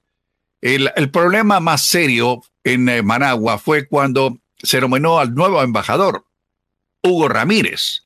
Se vetó a Ramírez y se ha mantenido y fue refrendado en septiembre en ese mismo año. El Ministerio de Relaciones Exteriores del régimen dejó sentada su postura que no acepta el beneplácito del nuevo representante de Estados Unidos en Managua, a quien calificó como injerencista y nada diplomático. Parece que no le gustan las críticas a Daniel Ortega y a Rosario Murillo, convertidos ahora en lo que ellos lucharon para sacar a los Somoza del poder. Ahora es Murillo y Ortega los que están a cargo de Managua o de Nicaragua en términos generales. Ahora sí, vamos a contar lo que ocurrió en el mundo de los deportes. Estamos hablando de fútbol, pasión de multitudes, opio del pueblo. El Barcelona ganó 1 a 0 a los Asuna en el No Camp en la jornada 33 de la Liga Santander para seguir acercándose al título dentro de España y gracias a un Jordi Alba que saliendo como refresco rescató a un Barcelona espeso que sigue abonado, eh, lento, como no se mueve con- ni con la mandíbula de arriba se mueve. Bueno, no estuvo nada fino el Barça ayer en su propio estadio. La afición llegó a desesperarse a, a ver que su equipo no creaba ocasiones de gol, pero dentro de esta actividad no definía la hora de poner la pelota en el marco. Al final, Jordi Alba se volvió loco celebrando el gol clave de ese partido, así que enhorabuena para la gente de Barcelona, que si no pasa nada, podría coronarse muy pronto campeón de la Liga Española. ¿Cómo está el tráfico en la capital de la nación a esta hora de la mañana? Con algunas complicaciones. Hay un accidente reportado en la 50, la New York Avenue, en el noreste de Washington, cerca de la Bladensburg Road. Proce- Proceda con precaución. También otro accidente reportado en el George Washington Memorial Parkway, viajando a norte, cerca de Chain Bridge, en la 123. Accidente a la 28, viajando norte, a la altura de Yorkshire Lane y la Bull Run. También hay retrasos en la 495 en la parte externa del Beltway, a la altura de Old Georgetown Road. Todavía hay remanentes de un accidente ocurrido temprano en la mañana. ¿Cómo está el tiempo para la capital de la nación? La temperatura actual en el centro de Washington, 49 grados Fahrenheit, que corresponde en el resto del planeta a 10 grados centígrados. Aumentó un gradito, eh, pues, en la temperatura. La mañana con brisa, con lluvias ocasionales, las máximas hoy en los 54. Hoy será el día más frío de esta semana, desde mañana hacia el resto de la próxima semana, incluyendo lunes y martes, va a estar muy sabroso. Así están las noticias, los deportes, el tráfico y el tiempo aquí en Agenda Radio DC. Muchas gracias, don Samuel Galvez, por la información. Bueno, tenemos mucho más en esta hora, un montón más en esta hora. Oh, yeah. Eh, vámonos con, con esas eh, cosas. Una cosita más sobre la ley de Florida y lo de E-Verify y todo eso. Me interesaría saber, y yo creo que es algo a lo que deberíamos prestarle atención, eh, y espero, me imagino que los medios estarán haciendo esto, la prensa estará haciendo esto, en los próximos meses, eh, ver el efecto, si esta ley eh, entra en vigor y bueno, no- y, y la Corte Suprema no falla en contra contra de ella y, y- y- y el resto, de cuáles van a ser los números de inflación en la Florida. Eh, si, si tú vas a forzar inclusive a los pequeños negocios a que no empleen a personas indocumentadas, you know, haciéndolo tan duro, ¿no? Para, para, para hacerlo. Bueno, es- es- estos empleadores van a tener que ofrecer mejores incentivos para atraer a trabajadores eh, nativos, ¿no? De, de, de la Florida. Espérese a, a pagar mucho más eh, por, por esos trabajadores y eso se va a, a convertir en un gasto más de- de producción para un negocio. Los precios van a subir. ¿Ok? Así que e- ese es el efecto, porque es lindo, you know, cuando esto gente habla en contra de la inmigración indocumentada y dejan afuera el efecto económico eh, eh, que, que tiene todo esto. Así que ve- veremos a ver. Eh, y eso le podría causar más problemas a Ron DeSantis. Es más, Oiga, porque Dios es grande, eso es precisamente lo que le va a salir el tiro por la culata. La culata, y le va a salir el tiro eh, por, por la culata. Pero a lo mejor nos permite hablar de este tema desde el punto de vista económico, que para mí siempre ha sido el, el- el- el mejor, Clave, ¿no? el, el- el más efectivo para nosotros. Eh, ganar esta discusión y buscar una reforma migratoria. El billete, lo que le afecta al estadounidense a pie. Eh, ¿Me entiendes? Usted piensa Claro. que es solamente hablar de indocumentado. Vamos a ver lo que usted tiene que pagar ahora eh, en la Florida para emplear a una, a- a una persona. Porque ¿de quién estamos hablando? Estamos hablando de personas que no están en la fuerza laboral actualmente. Hay todavía un montón de empleos ah, abiertos, disponibles, para quien no encuentran personas. ¿Me entiendes? Pues muchos indocumentados tomaban esos empleos. ¿Qué vas a hacer ahora? De, de- de nuevo, esto, esto causa un problema económico y, eh, y quizás nos ayuda a convencer a alguna gente eh, ¿no? de que una reforma migratoria integral es lo que se necesita. All right, caminando para adelante, eh, vámonos con, con esto. Eh, rapidito, esta ley en Florida, Mili, eh, que básicamente, o Samuel, eh, que ofrece la pena de muerte eh, Ah, a, a una persona acusada de, o, o encontrada culpable, perdón, de abuso sexual en contra de un niño, también pasó en la Florida. Eh, me estaba diciendo Ricardo Zelaya por acá que está totalmente de acuerdo, que deberían hacerlo en el resto del país. Eh, ¿Qué piensan ustedes de esto? Yo pienso que está súper, o sea, para mí, bien, eh, pero si está el abogado salvado, va a decir, oye, pero ¿qué tal si es inocente? O sea, ¿qué tal si no es? De, eh, condenar a una persona sin todas las evidencias, ¿no? Eh, ese se, se- se puede correr. Ricardo. Mario Garay, sí. yo- no, yo creo que Están debería- temblando locura en Florida, dice Mario. Ya, Mario, o sea, sí. Yo creo que, yo creo que eh, sí. De hecho, deben haber penas más drásticas, definitivamente. La pena Yo de tengo una muerte, cura. no sé. Yo, ah, yo tengo la cura. La- no me digas la castración. No, hay que, hay que gastarlo como los chanchos, hermano. Sí, hay que. Hay Yo no que tengo problema. Yo, Sí. no- yo sin miramiento. Ah, usted violó a una niña chiquita, venga para acá. Si hay pruebas, Yo de, si hay pruebas de ADN, si hay pruebas de ADN, es totalmente sólido el caso. Claro. eh, pasó por el proceso de, eh, de apelación, you know, y, el, y, el, y el resto, ya, yo también. Eh, Yo también, yo me voy por ello. O sea, de, de acuerdo. Que, lo- que los castren a todos esos. Porque, mira, no hay derecho. O sea, violar a un niño es, es te, te marca para toda la vida. Pero este proyecto de ley, ¿no? O sea, que ya, ya es bipartidista.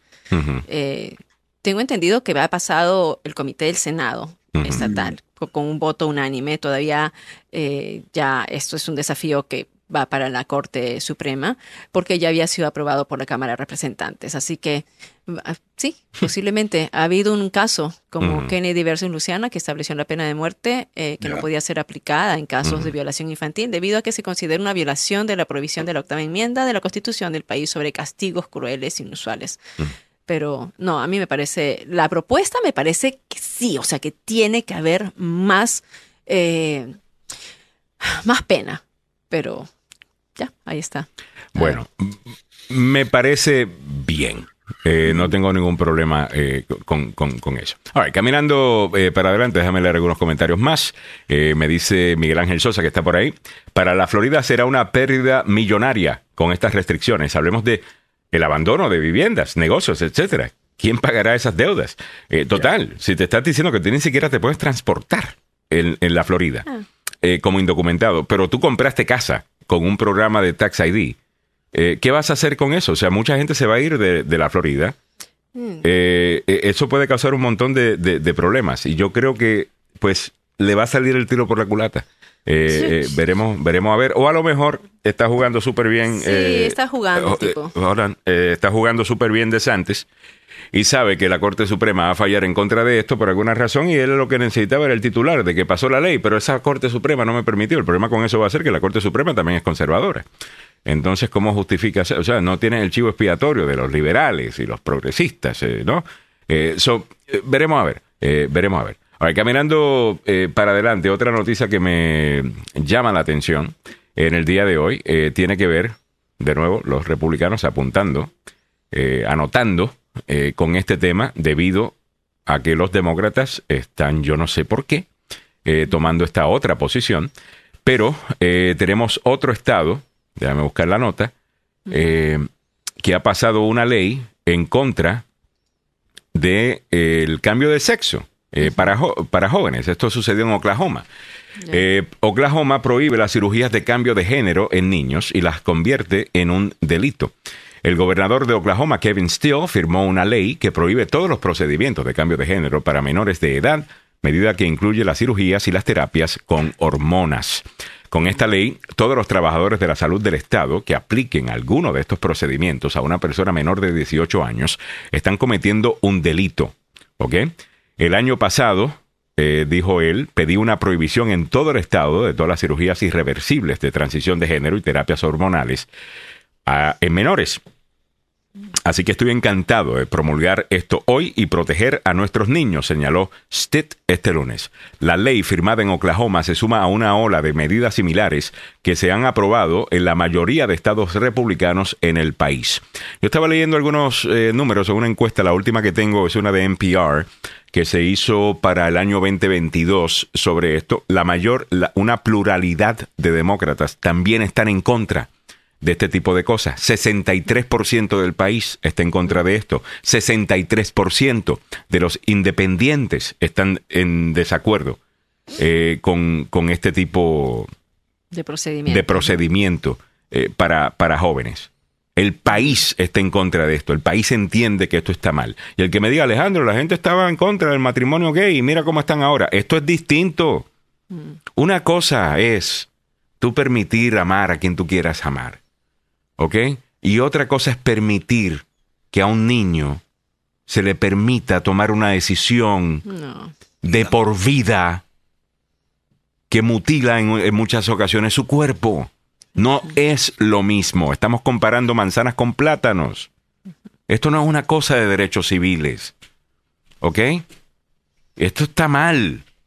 Y te digo, los republicanos van a, a- a apuntar muchos, a anotar muchos puntos eh, con estas leyes. Y lo peor del caso es que la mayor parte del votante demócrata está de acuerdo con ellos.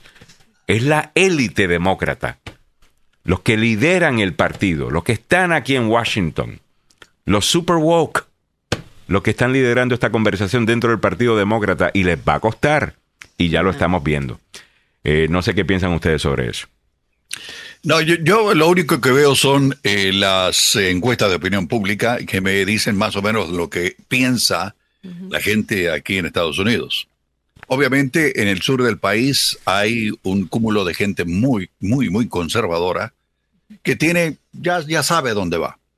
Pero hay que recordarle a la gente conservadora del sur del país que existe el resto de la nación y que los estamos mirando todos. Y todos estamos poniendo en la misma opinión. ¿Cómo pueden hacer tamaña brutalidad? Discúlpeme. ¿Cómo ¿Qué? pueden, ¿Qué? cómo pueden de- de- decir o aceptar que a un niño, aquí los niños todavía no maduran ni a los 15 años, Pero los man. conservadores están, los conservadores que tú mencionas están a favor de limitar estas, eh, estas Ah, operaciones. son- Yo también estaría eh, en des- Ya. en, eh, de acuerdo con ellos, obvio. Pero, eh, pero los wokes, man, discúlpeme. Ya. Los iluminados por ahí andan diciendo, "Oh, no, hay que, que respetar. ¿Cómo va a haber una decisión de un muchacho o una muchacha, Ya. de un adolescente? Mire, hasta los 21 años aquí hay gente inmadura, inclusive más allá, que no sabe lo que están haciendo. Así que eh, yo digo que eh, estoy en desacuerdo con este tipo de, de decisiones, claro que sí. Y estoy de acuerdo con la gente del sur, discúlpeme. Mm, yo no- tengo, no- yo- a ver, Mili, ¿qué piensas tú? yo, yo te hablo del procedimiento en sí, ¿no? Ya. Ya someter a una cirugía a una persona tiene sus riesgos, corre bastante riesgo. Ahora, someter a un niño a una cirugía de, este, de esta embarcadura también tiene sus riesgos. Yo no, no, no veo reportes no, de, de, de algún riesgo o algo que haya pasado con un niño, pero si veo el detalle, por ejemplo, este es de una... Sí los hay. Lo que pasa es que una- la prensa no lo está Claro. publicando porque no, no, no va con la narrativa. No va con la narrativa y Ya. también, o sea, aquí esta revista de salud nos da en detalles qué es lo que hacen las cirugías de cambio de sexo, que son por varias fases. Y yo, tú y yo conocemos a uno de nuestras amigas que ella, tú la ves súper femenina y se ha sometido a, varias, a varios procedimientos, cambio de voz, se afinan el rostro, eh, otros más, pero ese proceso de cambiarse de sexo todavía no, no se ha realizado. Y yo le digo, ¿y cómo haces? Me dice, bueno, con todas las hormonas, eso se va achicando y prácticamente ella esconde su parte varonil, Íntima, íntima. ¿no? Íntima. Y se pone bikini, tú la ves, y, pero ella no está operada. Entonces, eh, en este caso, porque también es costosa. ¿Qué es lo que hacen en lo primero? Hacen una vaginoplastía para construir la vagina. ¿En qué consiste esto? Eh, Esta es una operación que, por supuesto, te, primero lo que hacen es extirpar, ¿no? Extraer eh, los testículos y el pene. Los extraen y entonces con esas, eh, esa misma piel, dice, la, crean lo que sería una vulva, que sería la vulvoplastía para proporcionar esa parte de la mujer. También la clitoroplastía para conseguir el clítoris, la labioplastía para lograr que los labios característicos del genital, de- que sean como, como el genital femenino. Es este procedimiento lo que So, son tres operaciones. operaciones solamente para construir la vagina. Entonces, el, ce- el cirujano entrevistado acá dice que se crea con el tejido del pene o del colon. Es posible realizarlo mediante dos formas, invirtiendo los tejidos del pene y escroto, ¿no? O empleando el intestino grueso, concretamente la parte que se sitúa al final, lo que estoy diciendo del colon. Eso es una. Luego las, el aumento de mamas y glúteos. Existen varias cirugías plásticas de ello que pueden ayudar, aparte de las hormonas que te van dando primero para, para poder eh, prepararlas, ¿no? En concreto, para modificar el aspecto del pecho y los glúteos se utilizan técnicas como la prótesis.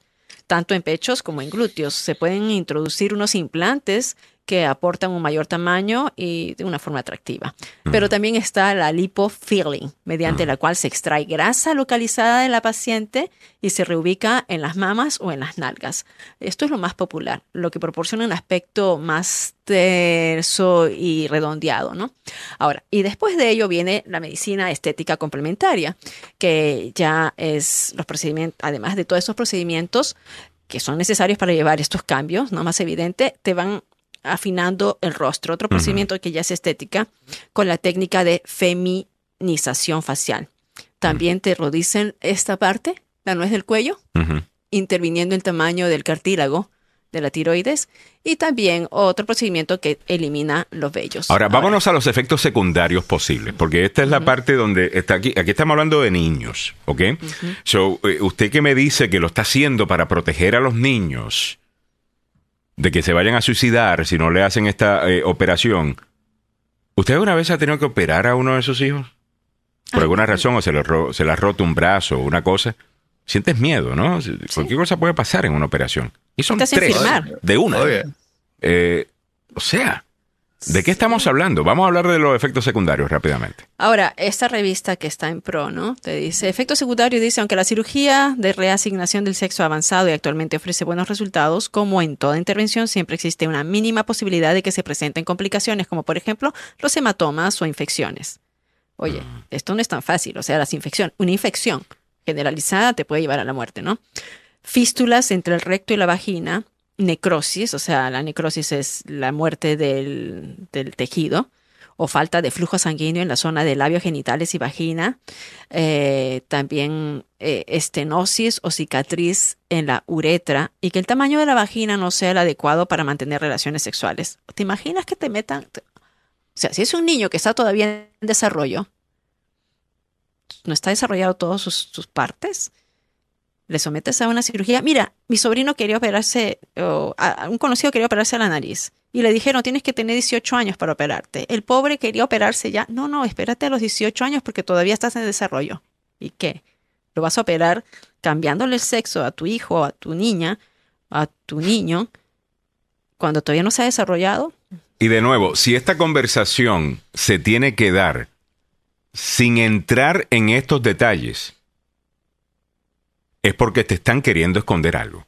Mm, Si este debate lo tenemos que tener sin poder hablar de esto, entonces por alguna razón te quieren esconder algo.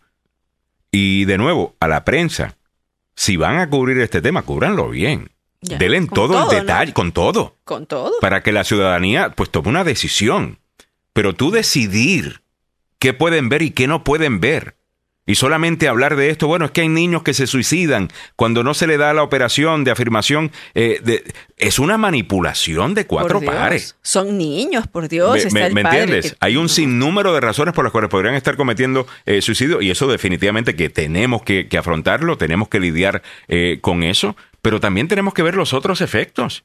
Ya. Tenemos que hablar con la gente que se ha hecho esto, que es irreversible y ahora se arrepienten. Esa gente existe. Ya. Esa gente existe, están ahí para ser entrevistados y todos se quejan de que no, que medios nacionales y medios y no reconocidos, pues no hablan con ellos. Son solamente el tipo de YouTube, el tipo de TikTok, a quien le podemos decir, ah, eso es un youtubero, eso es un tipo de TikTok, eso no Sí. tiene credibilidad. ¿Me entiendes? Eso no, ese no es el trabajo de la prensa. La prensa debería darnos todos los, los datos Los detalles. y que la ciudadanía tome una decisión.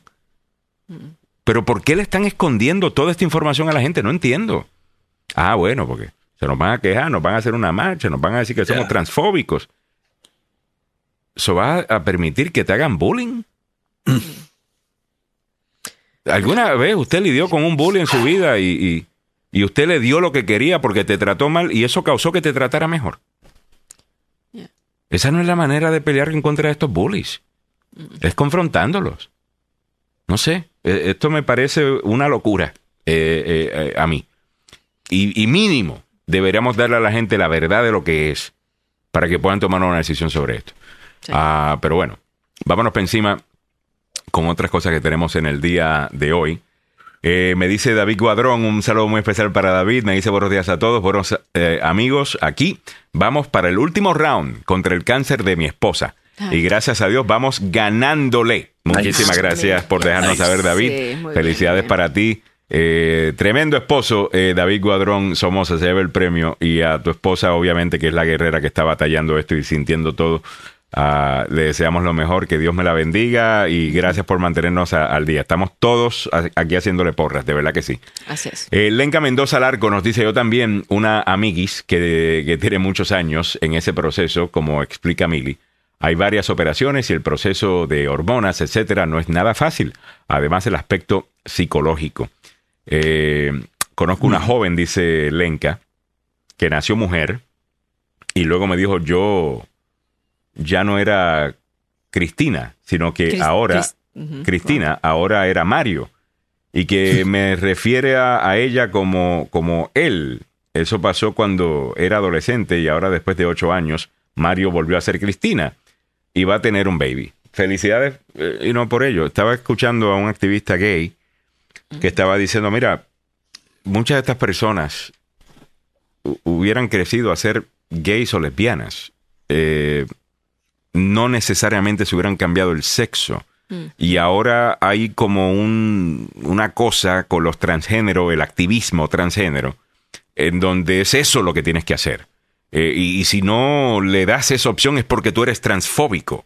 Eh, y, de nuevo, muchos son bien bully. Hay otra gente que es muy, eh, de nuevo, transgénero, que, que tampoco los escuchas en los medios, porque el punto es promover el extremo, que están en contra de esto. Y que ellos mismos te dicen, yo no recomendaría que un niño haga todo esto. Yo como adulta lo he hecho y me ha pasado todo esto y no, yo, yo no quisiera que un niño pasara por eso. Eh, hay de esos transgéneros también. No los vas a escuchar en la prensa porque no va con la narrativa. Eh, increíble. Cristal Hernández dice muchas felicidades por ser un buen esposo, por no tirar la toalla a tu esposa por esa gran batalla del cáncer, dice Cristal Hernández, hablándole a David Guadrón Somoza. Ok, vamos caminando para adelante, hay otros temas eh, que comentar en el día de hoy. Vámonos con... Vámonos con Tucker Carlson.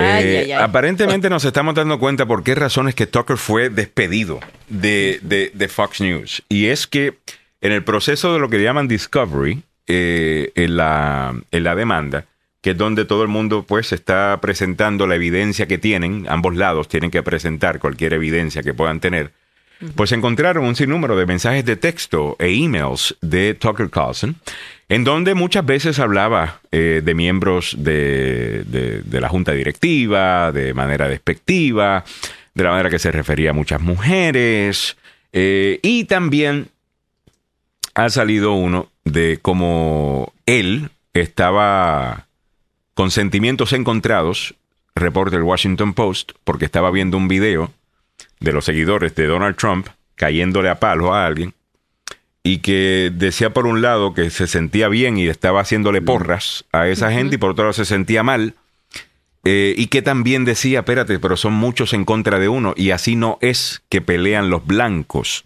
eh, decía él algo que están haciendo de ello un comentario racista, porque eh, lo que él dice es, es, bueno, ¿qué estás diciendo? Que los negros brincan a la gente, o sea, jump, eh, le caen arriba entre muchos de ellos. Y van a ver algunas personas que fueron a la escuela en esta ciudad y en este país y van a decir, bueno, Alejandro, a mí me brincaron unos negros. y la realidad del caso es que yo pienso que pelean así. Eh, y, y a lo mejor no van a estar en total desacuerdo. Eh, con lo que dijo eh, Tucker Carlson. Pero la realidad del caso es que sí, hasta cierto punto es medio racista porque la realidad es que hay gente que, te atacan entre un grupo y hay de y ahí hay negros y hay blancos que hacen eso, hay latinos que hacen eso, o sea, eso no eso de que bueno, así no es que pelan los blancos, don't know. Eh, yo he visto varios videos de blancos caerle a palos también y brincando gente. O sea que brincando es un término medio raro, pero es que aquí se le llama eso jumping. I got jumped. Me brincaron. Eh, ¿No? Te cayeron encima, bye bye. Ajá. Eh, un grupo de gente, pero bueno. Eh, la gente de la cadena MSNBC hizo un compendio de todas las cosas que ha dicho Tucker Carlson en los últimos años hablando sobre eh, el rechazo a la supremacía blanca. White supremacy, that's the problem. This is a hoax. There's no evidence that white supremacists were responsible for what happened on January 6th. That's a lie. We have a moral obligation to admit the world's poor, they tell us, even if it makes our own country poorer and dirtier and more dirty. Ok, hablando de inmigración. Yeah. Demographics, demographic, demographics, demographics, demographic. Remember the great replacement theory? Was a conspiracy theory? It sounds more like a statistical fact. Ilhan Omar is living proof. Ok, hablando de Ilhan Omar. Eh, we practice immigration has mm -hmm. become dangerous to this country. Yeah. Congress ok, eh, para que tengan una idea, hicieron un compendio pero increíble de lo que ha dicho Tucker Carlson y que poco a poco se fue haciendo, como dicen eh, los japoneses, el arakiri de manera lenta y ahora descubren estos textos que son racistas eh, eso no, si hubiera salido a la luz pública sin que lo hubieran echado, habría sido un escándalo adicional para la cadena Fox News, que en estos momentos está sufriendo males económicos mm. porque le ha bajado en la inversión publicitaria, específicamente en la noche cuando hay más audiencia y más mensajes de productos y servicios. O sea, esto tiene también una parte económica. No sé si está conmigo, Alejandro Omili. Sí, eh, tiene la parte económica, pero también tiene la parte de que eh, Dominion no quiso que estas evidencias salieran en un juicio porque sería mucho peor. Entonces prefirió que esto, mm, el, el, juicio no se realizara, llegaron a un acuerdo y todos estos detalles que están saliendo ahora a la luz simplemente van en contra de Tucker Carlson y no en contra de lo que es Fox. Porque si todavía hubieran seguido en este juicio y salían estas, estos detalles, eh, pues la cadena y se iba a ver más perjudicada, eh, y yo, yo creo, ¿no? Bueno, al final del día, yo creo que lo que ven, venían eran otras demandas eh, con Tucker Carlson y por esa razón es que lo estaban eh, sacando. Ahora, la gente habla de manera privada eh, de una manera distinta a como hablan de manera pública. Muchas veces esas cosas pues no las, no las mencionamos y se dice eso, ah, estás defendiendo. No, yo no estoy defendiendo. Ah, estoy queriendo you know, ser objetivo y ofrecer contexto. Ah, asumo eh, que las conversaciones de todo el mundo, eh, si las publicamos o si nos vamos al récord eh, de los emails de alguien y publicamos todo, creo que todos vamos a tener un poquito de vergüencita de la manera que dijimos algo y menos los de MSNBC, obvio, Eh, y los woke. Ellos son perfectos y, Eh, Carlos y Alvaro- seres humanos que nunca ofenden a nadie. Ok, Eh, Carlos está con nosotros por la vía telefónica, Alejandro. Así Es que que- me dicen, pregúntale a Ricky Rosselló. Eh, me dice Rafael Meléndez desde Puerto, desde Puerto Rico. Eh, total. Óyeme, eh, Carlos Salvador está con nosotros entonces. sí, ya, ya. All right.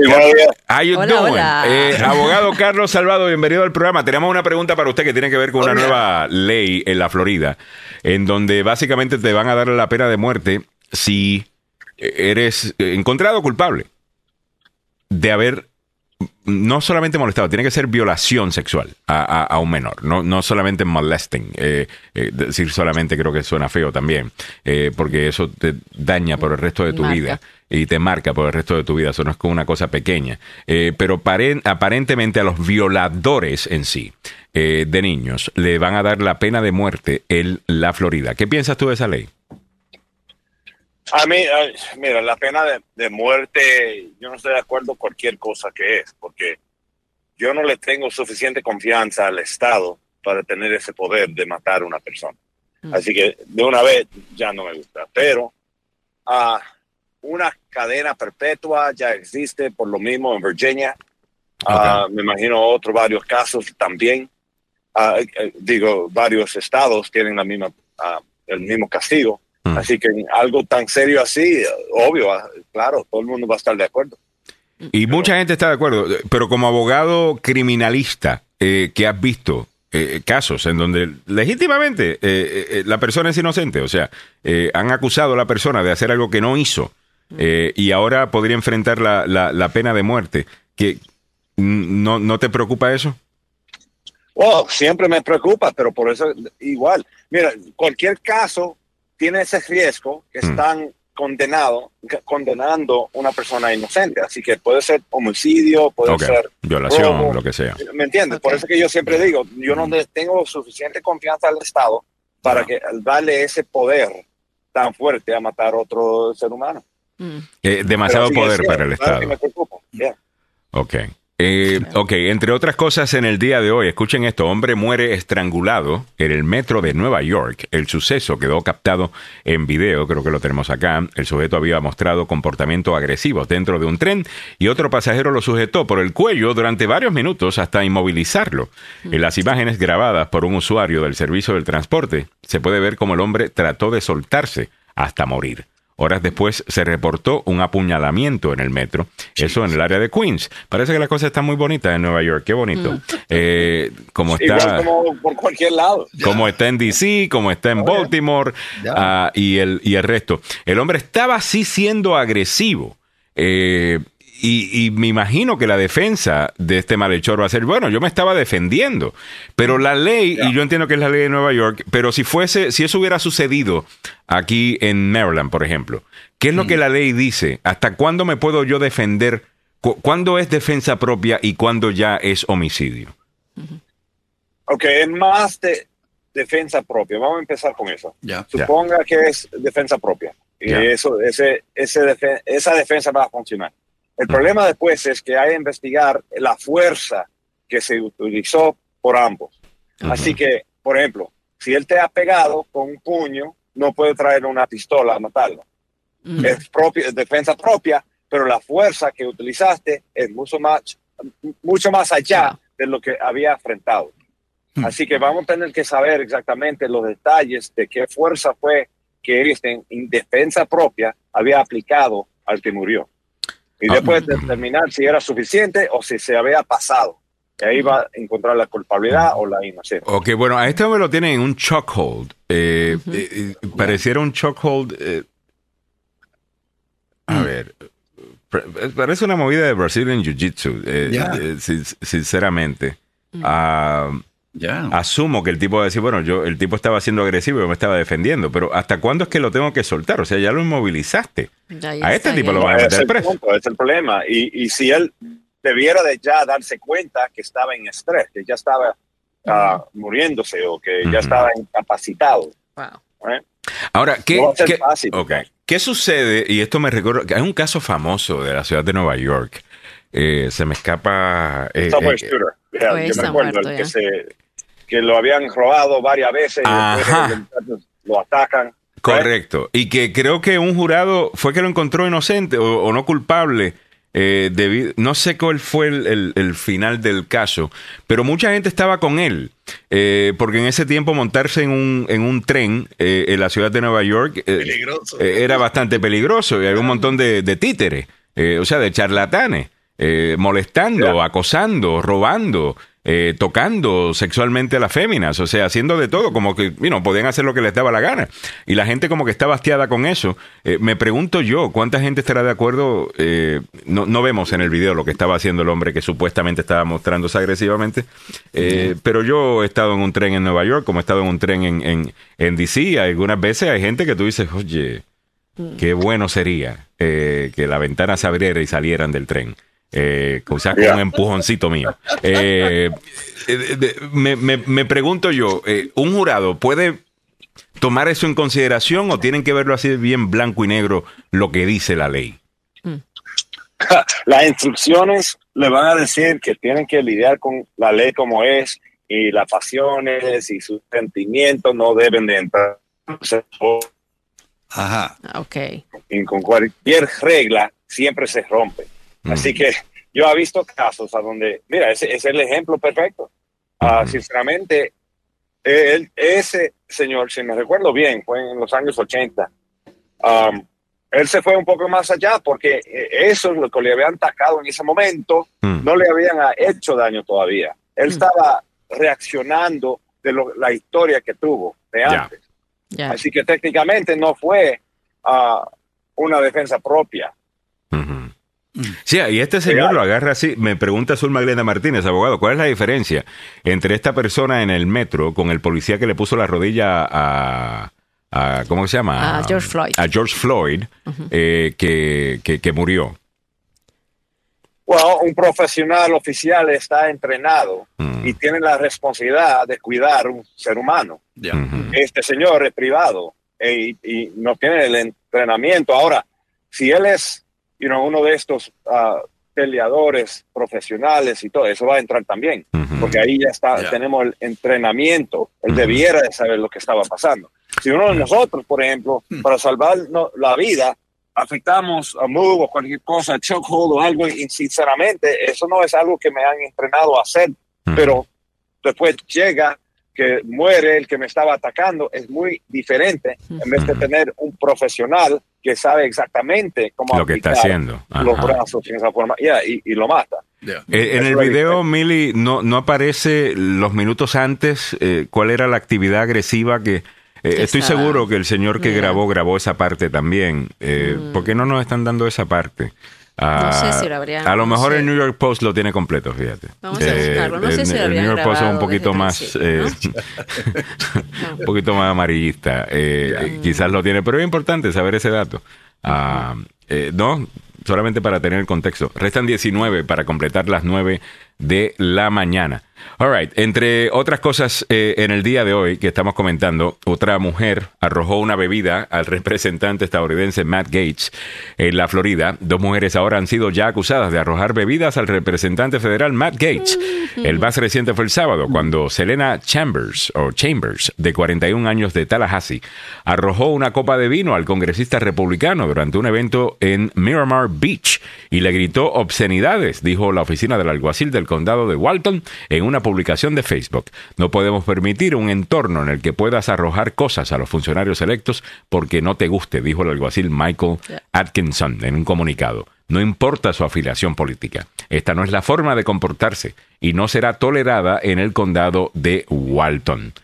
Bueno, eh, ahí está. Matt Gates sigue siendo el miembro del Congreso, uno de los más odiados eh, del país, pero está mal, obviamente, eh, que, que- que le tiren eh, cosas. ¿no? Eh, vi, vi el video de New York Post y eh, muestra igual eh, la persona siendo eh, atrapada por el cuello por este, este personaje eh, que eh, es ayudado por otras dos personas, pero no aparece el previo, Alejandro. De, lo que sucedió. Exacto. All right, Sí, Esperemos que sí. salga ese video, porque me gustaría saber, o sea, ¿por, por qué este hombre se queda así? O sea, o es que simplemente tenía ganas de matar a alguien. Mm. Eh, Hay mucha gente también que está con problemas de salud mental, gente que es irracional y nos podemos encontrar con gente. eh, no se sabe, no se sabe si es qui- quién era este hombre, ¿no? Entonces van a salir los detalles ah, relacionados para poder tener un poquito más de contexto y dar la noticia más clara. Pero lo que estamos mirando son apenas las imágenes que había grabado un, muy bien. un Eh, pasajero. Una pregunta para Carlos Salvado.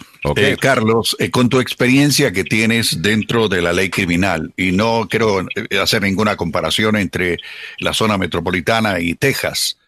Ayer atraparon a Francisco Oropesa, el hombre acusado de matar a cinco hondureños. Y eh, la pregunta es, Texas es un estado duro, Carlos Salvado. Son cinco personas fallecidas. ¿Qué piensas? ¿Podrían aplicarle la pena capital? Que sí. Eh, ¿Qué? Oh, yeah. Bien, ya la aplicaron. Ese está frito. Ya. Son cinco. Son, o sea, ¿cómo es eso? Porque está enfrentando cinco cargos, por, por supuesto, cada, cada persona, ¿no? Que, homicidio, que mató sí. cinco cargos de homicidio en primer grado.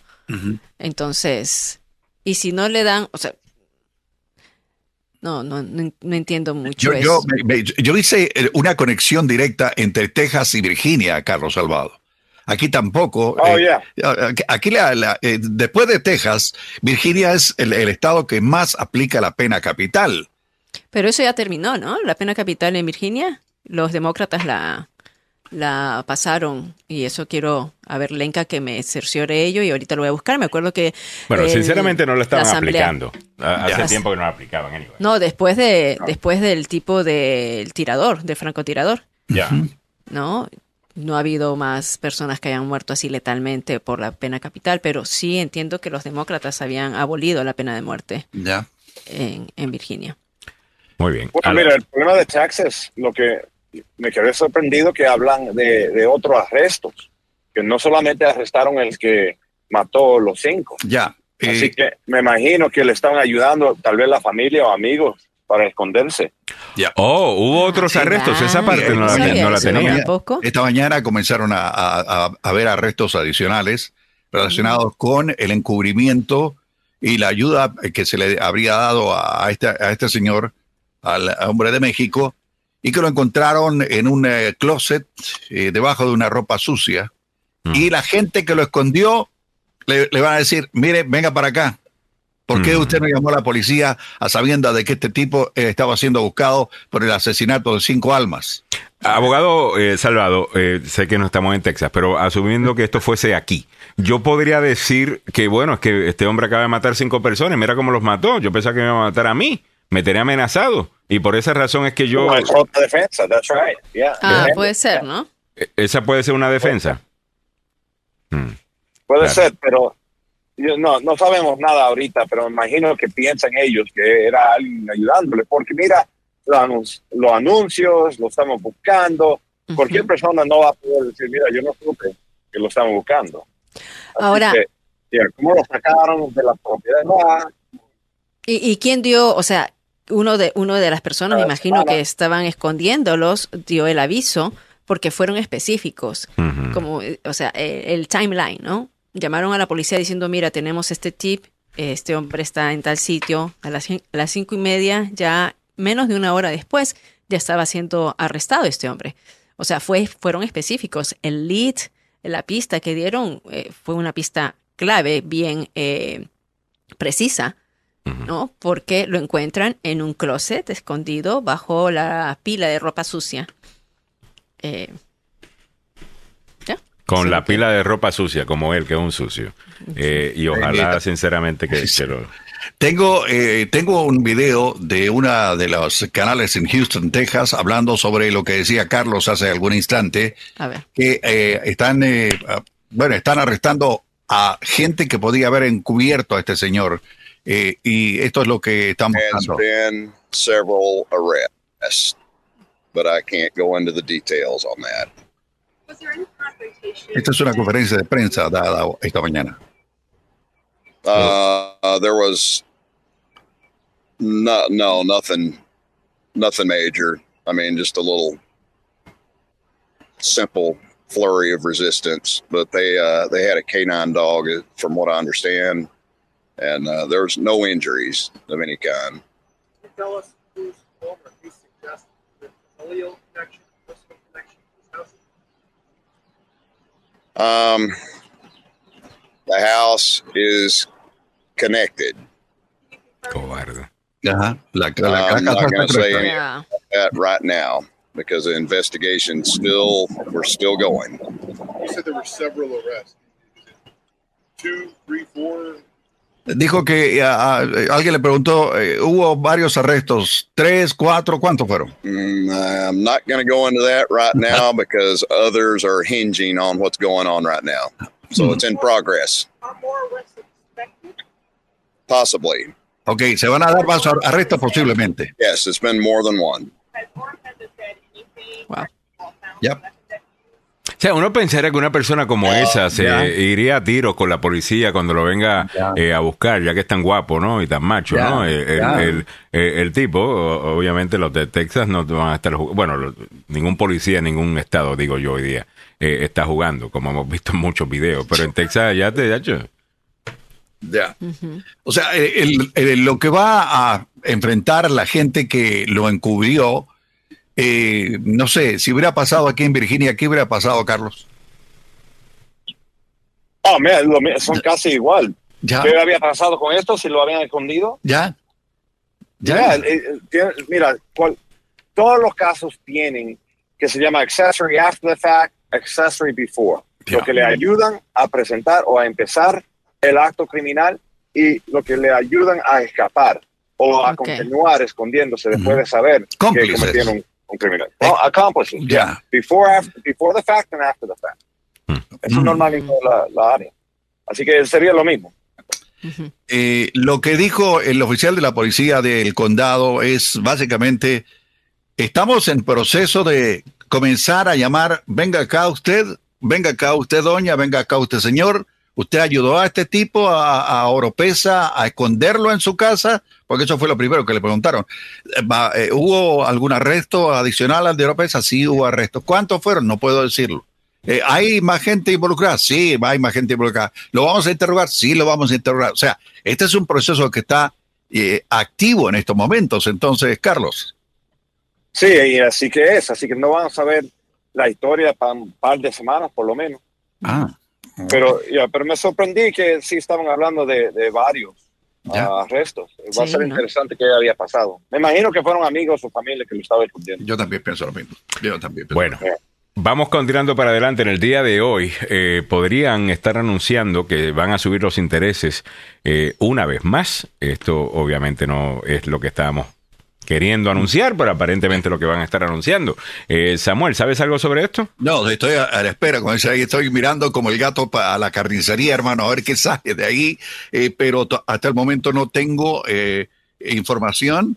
eh, y si, a- si sale, la vamos a dar de manera inmediata. Eh, yo estoy revisando el Wall Street Journal a ver si ha, sa- ha brincado algo. Hasta el momento no tengo información, eh, muchachos. Ok, la otra cosa que se está comentando en el día de hoy, ya hablamos bastante sobre el tema de inmigración, hablamos bastante eh, sobre este nuevo eh, ac- acuerdo, eh, you know, eh, eh, vimos ya la posición de México, eh, la posición de, de otros países, lo de los centros para uno solicitar el parol desde otros países y no tener que llegar a la frontera.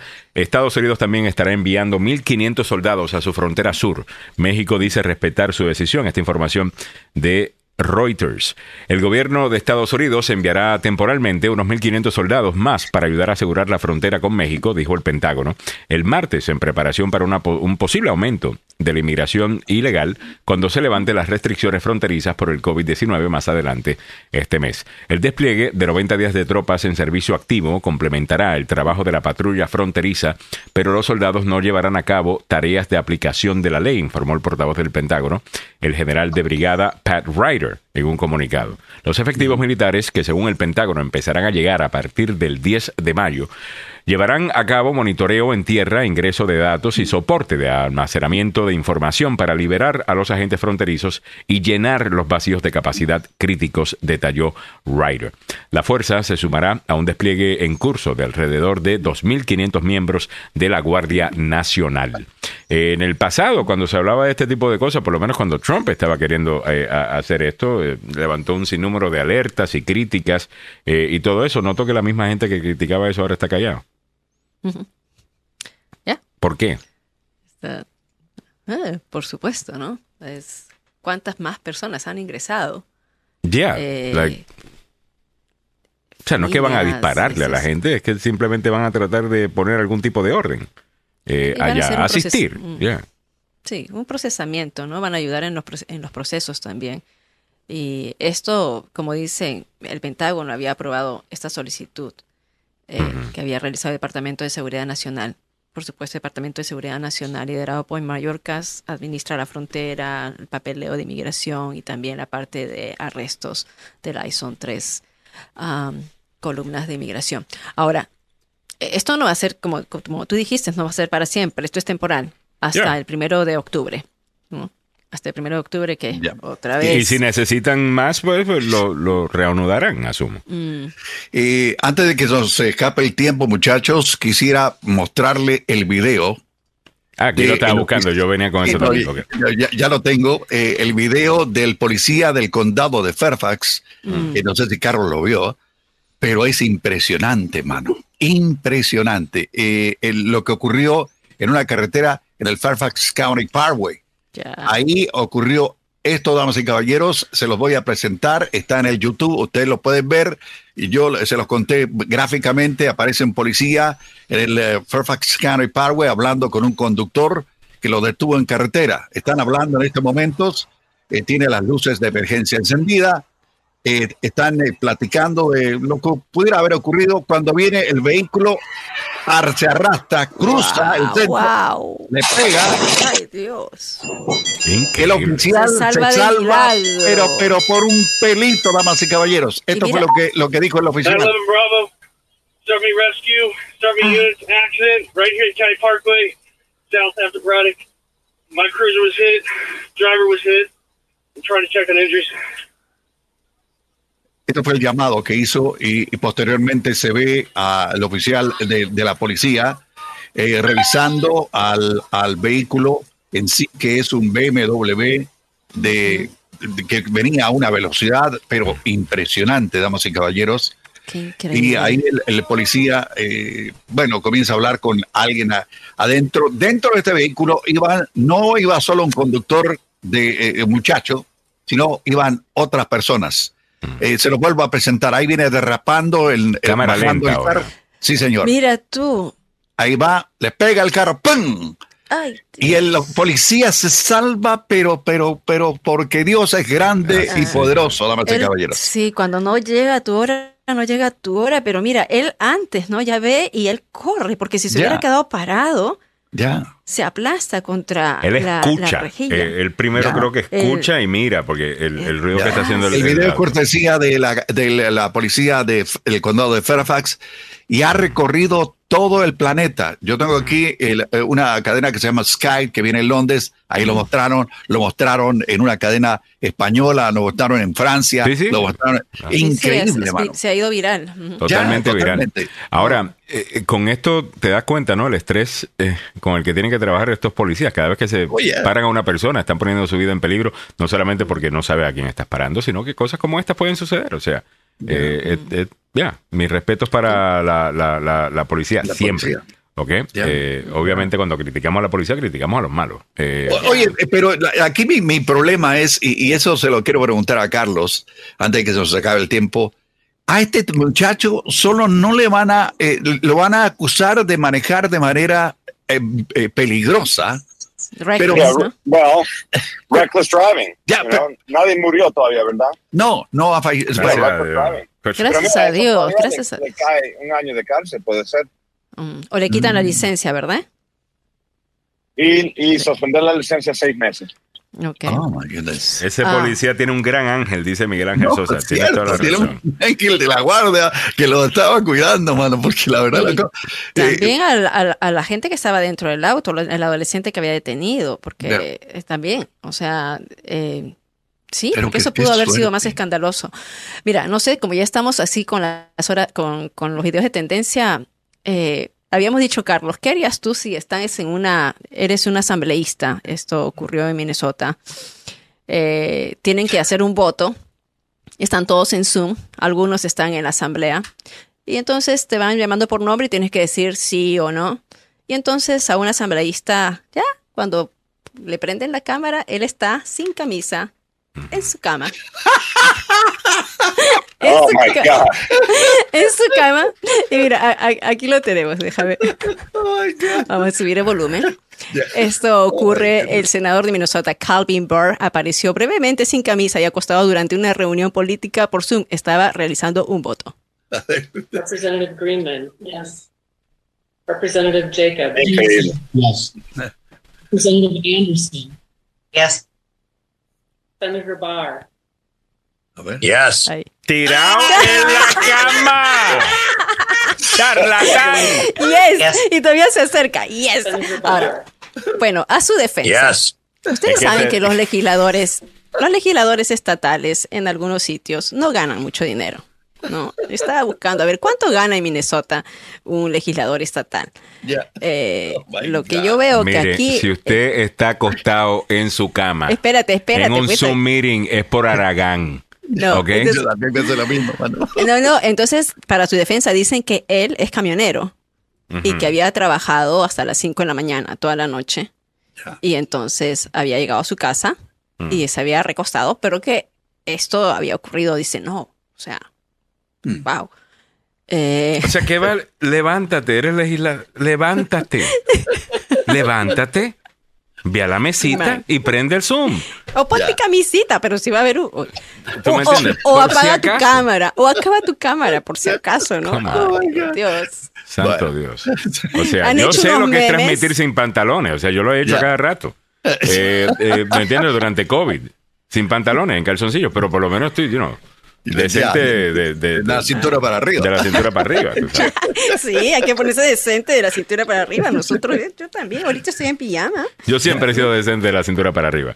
9 de la mañana. Vámonos entonces con eh, lo que viene a continuación. Muchas gracias al abogado Carlos Salvado Gracias, eh, Carlos. por acompañarnos en la mañana de hoy. Gracias. Y recuerden que si es víctima de un accidente de auto en el trabajo o negligencia médica, llame al abogado Joseph Maluf, que ha estado fuera, pero regresa mañana. Eh, bueno, eh, llame al abogado Joseph Maluf. Tiene 33 años de experiencia, un conocimiento vasto de la ley, obvio. Pero lo más importante con él, digo yo, es que siempre está listo para ir la milla extra. Ah, eso es lo que hace la diferencia. Hay mucho Aragán allá afuera. Oh, yeah. Eh, hay mucho Aragán y algunos son abogados. Es la, es la verdad. Eh, ¿Me entiendes? Yeah. Y bueno, en sus redes sociales, you know, tal cosa, Yeah. todo un show. Oh, yeah. pero después tú ves los resultados y no son lo mismo y te preguntas por qué. Un caso que le dijeron a un abogado que era 60 mil dólares, Joseph Maluf lo lleva a 500 mil. O sea, ¿cómo? ¿Por qué? Eh, llame al abogado Joseph Maluf para una mejor compensación. Aquí va el número. 301-947-8998. 301-947-8998. Y le recordamos que el abogado Joseph Malou tiene licencia para trabajar en Washington, Maryland, Virginia, una vasta experiencia y dos oficinas para su servicio. Una en Gatesburg y la otra en Fairfax. Así que va a estar en muy buenas manos. La experiencia dice que es la madre de todas las ciencias. Ahí está el abogado Joseph Maluf. 301-947-8998. El abogado Joseph Maluf es la, La demanda más rápida del oeste. del oeste. Para mí. Llame al abogado Joseph Maluf. También estamos llegando de gracias al abogado Carlos Salvado. Se ha sido eh, acusado de un crimen, no importa el que sea. Llame al abogado Carlos Salvado. Existe una defensa. Hay varias maneras de defender un caso, ¿no? Eh, Usualmente pensamos en el show de televisión, ¿no? En donde ya se va a un juicio. Pero antes de que ese juicio se dé, siempre hay maneras de tumbar ese caso, de minimizar los cargos. Hay diferentes estrategias que puede emplear un abogado agresivo, co- como lo es el abogado eh, Carlos Salvado, y respetado por la Corte, que es bien importante. Llámelo al 301-933-1814, 301-933-1814, de Salvado, Salvado y Salvado. Ok, ¿qué viene a continuación, Meli? Viene el doctor Fabián Sandoval de la Clínica del Centro de Investigación Emerson con, bueno, con todo lo que nos tiene para proporcionar. Todavía no se ha unido a este chat, pero estuve conversando ayer con él precisamente. Dijo, estoy aquí, no estoy de viaje. Sabemos que el doctor está presentando el programa, todo lo que están realizando desde acá, desde Washington, está siendo tomado como un ejemplo, ¿sabes? Eh, y presentando su programa en universidades de otros estados. Así que vamos a atenderlo. Mientras tanto, hasta que se una, no me ha dicho nada. No sé qué le ha pasado. Yo lo estoy Espero que todo yo, yo tengo que irme. Pero nada, me quedo escuchándolos eh, entonces, muchachos, en el carro. Y nada, hasta mañana, desde las 7 de la mañana, y lo escucho esta tarde en la Power 103.5 con Lipera López y Alejandro Negro. Ah, sí, sí. El Ok, show. all right, bye bye. Bueno, saludos, saludos. Sabes que hay un caso que también es un caso que está a nivel internacional, eh. Samuel, que lo están revisando y ocurrió aquí en Estados Unidos eh, de una mujer que yo había dicho ya que había matado a sus dos niños, o sea, está acusada de haber asesinado a sus dos hijos en Idaho. Y no solamente a sus hijos, sino que también está acusada de haber matado a su cuarto esposo y eh, haber conspirado para matar a la esposa de su actual esposo. O sea, eh, eh, el, el caso prácticamente de una joyita, ¿no? Es, le llaman la, la mamá culto porque eh, tanto ella, Lori Wallow, Lori Wallow, así se llama, como tanto ella como su esposo, estaban unidos a una secta apocalíptica donde parte del ritual o parte de los requisitos de esta secta era eso. Eh, mm, diciendo ya que iba a venir el fin del mundo y tenía que matar a su familia. Oh, y este caso ha dado la vuelta al mundo. El juicio se está desarrollando ya desde hace unas semanas. Se espera que todavía dure ocho semanas más. ¿no? Entonces, aquí le tenemos juicio contra Lori Wallow o Wallow. Eh, dice que eh, la fiscalía presentó una evidencia de que el ADN encontrada, encontrado en la cinta adhesiva que envolvía el cuerpo de uno de los niños asesinados eh, contenía un cabello de esta mujer. Coincide con, con el cabello Un de la madre del cabello. niño. Sí, es un pelito, nada más. Sí. Eh, te cuento que eh, se está conectando la doctora Audrey de la clínica. Eh, parece que el doctor Sandoval no está, no va a estar disponible, así que la, la estamos esperando a la doctora, ¿ok? Ya, bueno, ahí entonces vamos a esperar a la doctora Audrey de la Clínica de Centro de Investigación Emerson. Mientras tanto, o sea, este, otra vez, este es un caso Ya. que no se está dando aquí, no es, se le está prestando mucha atención en los medios hispanos. ah, porque tenemos otras noticias, ¿no? Pero ya una vez que se acerque a los diferentes o a los últimos argumentos, que será en un par de semanas más, eh, va a salir en, en notoriedad. Pero, o sea, la locura de esta pareja, o sea, es una pareja desquiciada, digo yo, que creían en estas religiones apocalípticas eh, y que parte de ello, como dije, era asesinar a sus familiares.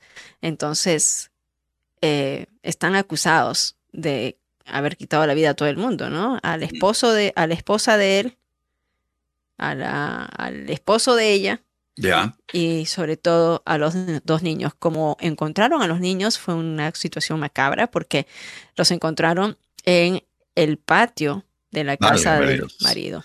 Bueno, la doctora Audrey ya está con nosotros, ya se conectó. ¡Eh! Buenos días, doctora, ¿cómo le va? Hola, muy buenos días. Aquí corriendo por todos lados, pero aquí estoy con ustedes. Ah, muy buenos días, doctora. Bueno, vámonos entonces con el anuncio de la clínica y centro de investigación.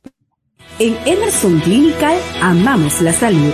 Con responsabilidad y compromiso lo demostramos, dando de nosotros nuestro mejor esfuerzo como profesionales, pero más aún como humanos. Un compromiso que nos incita a crecer y presentarles una clínica con equipos de última generación para brindarte seguridad y confianza que solo Emerson Clinical te puede dar. Emerson Clinical, la clínica que ama la vida.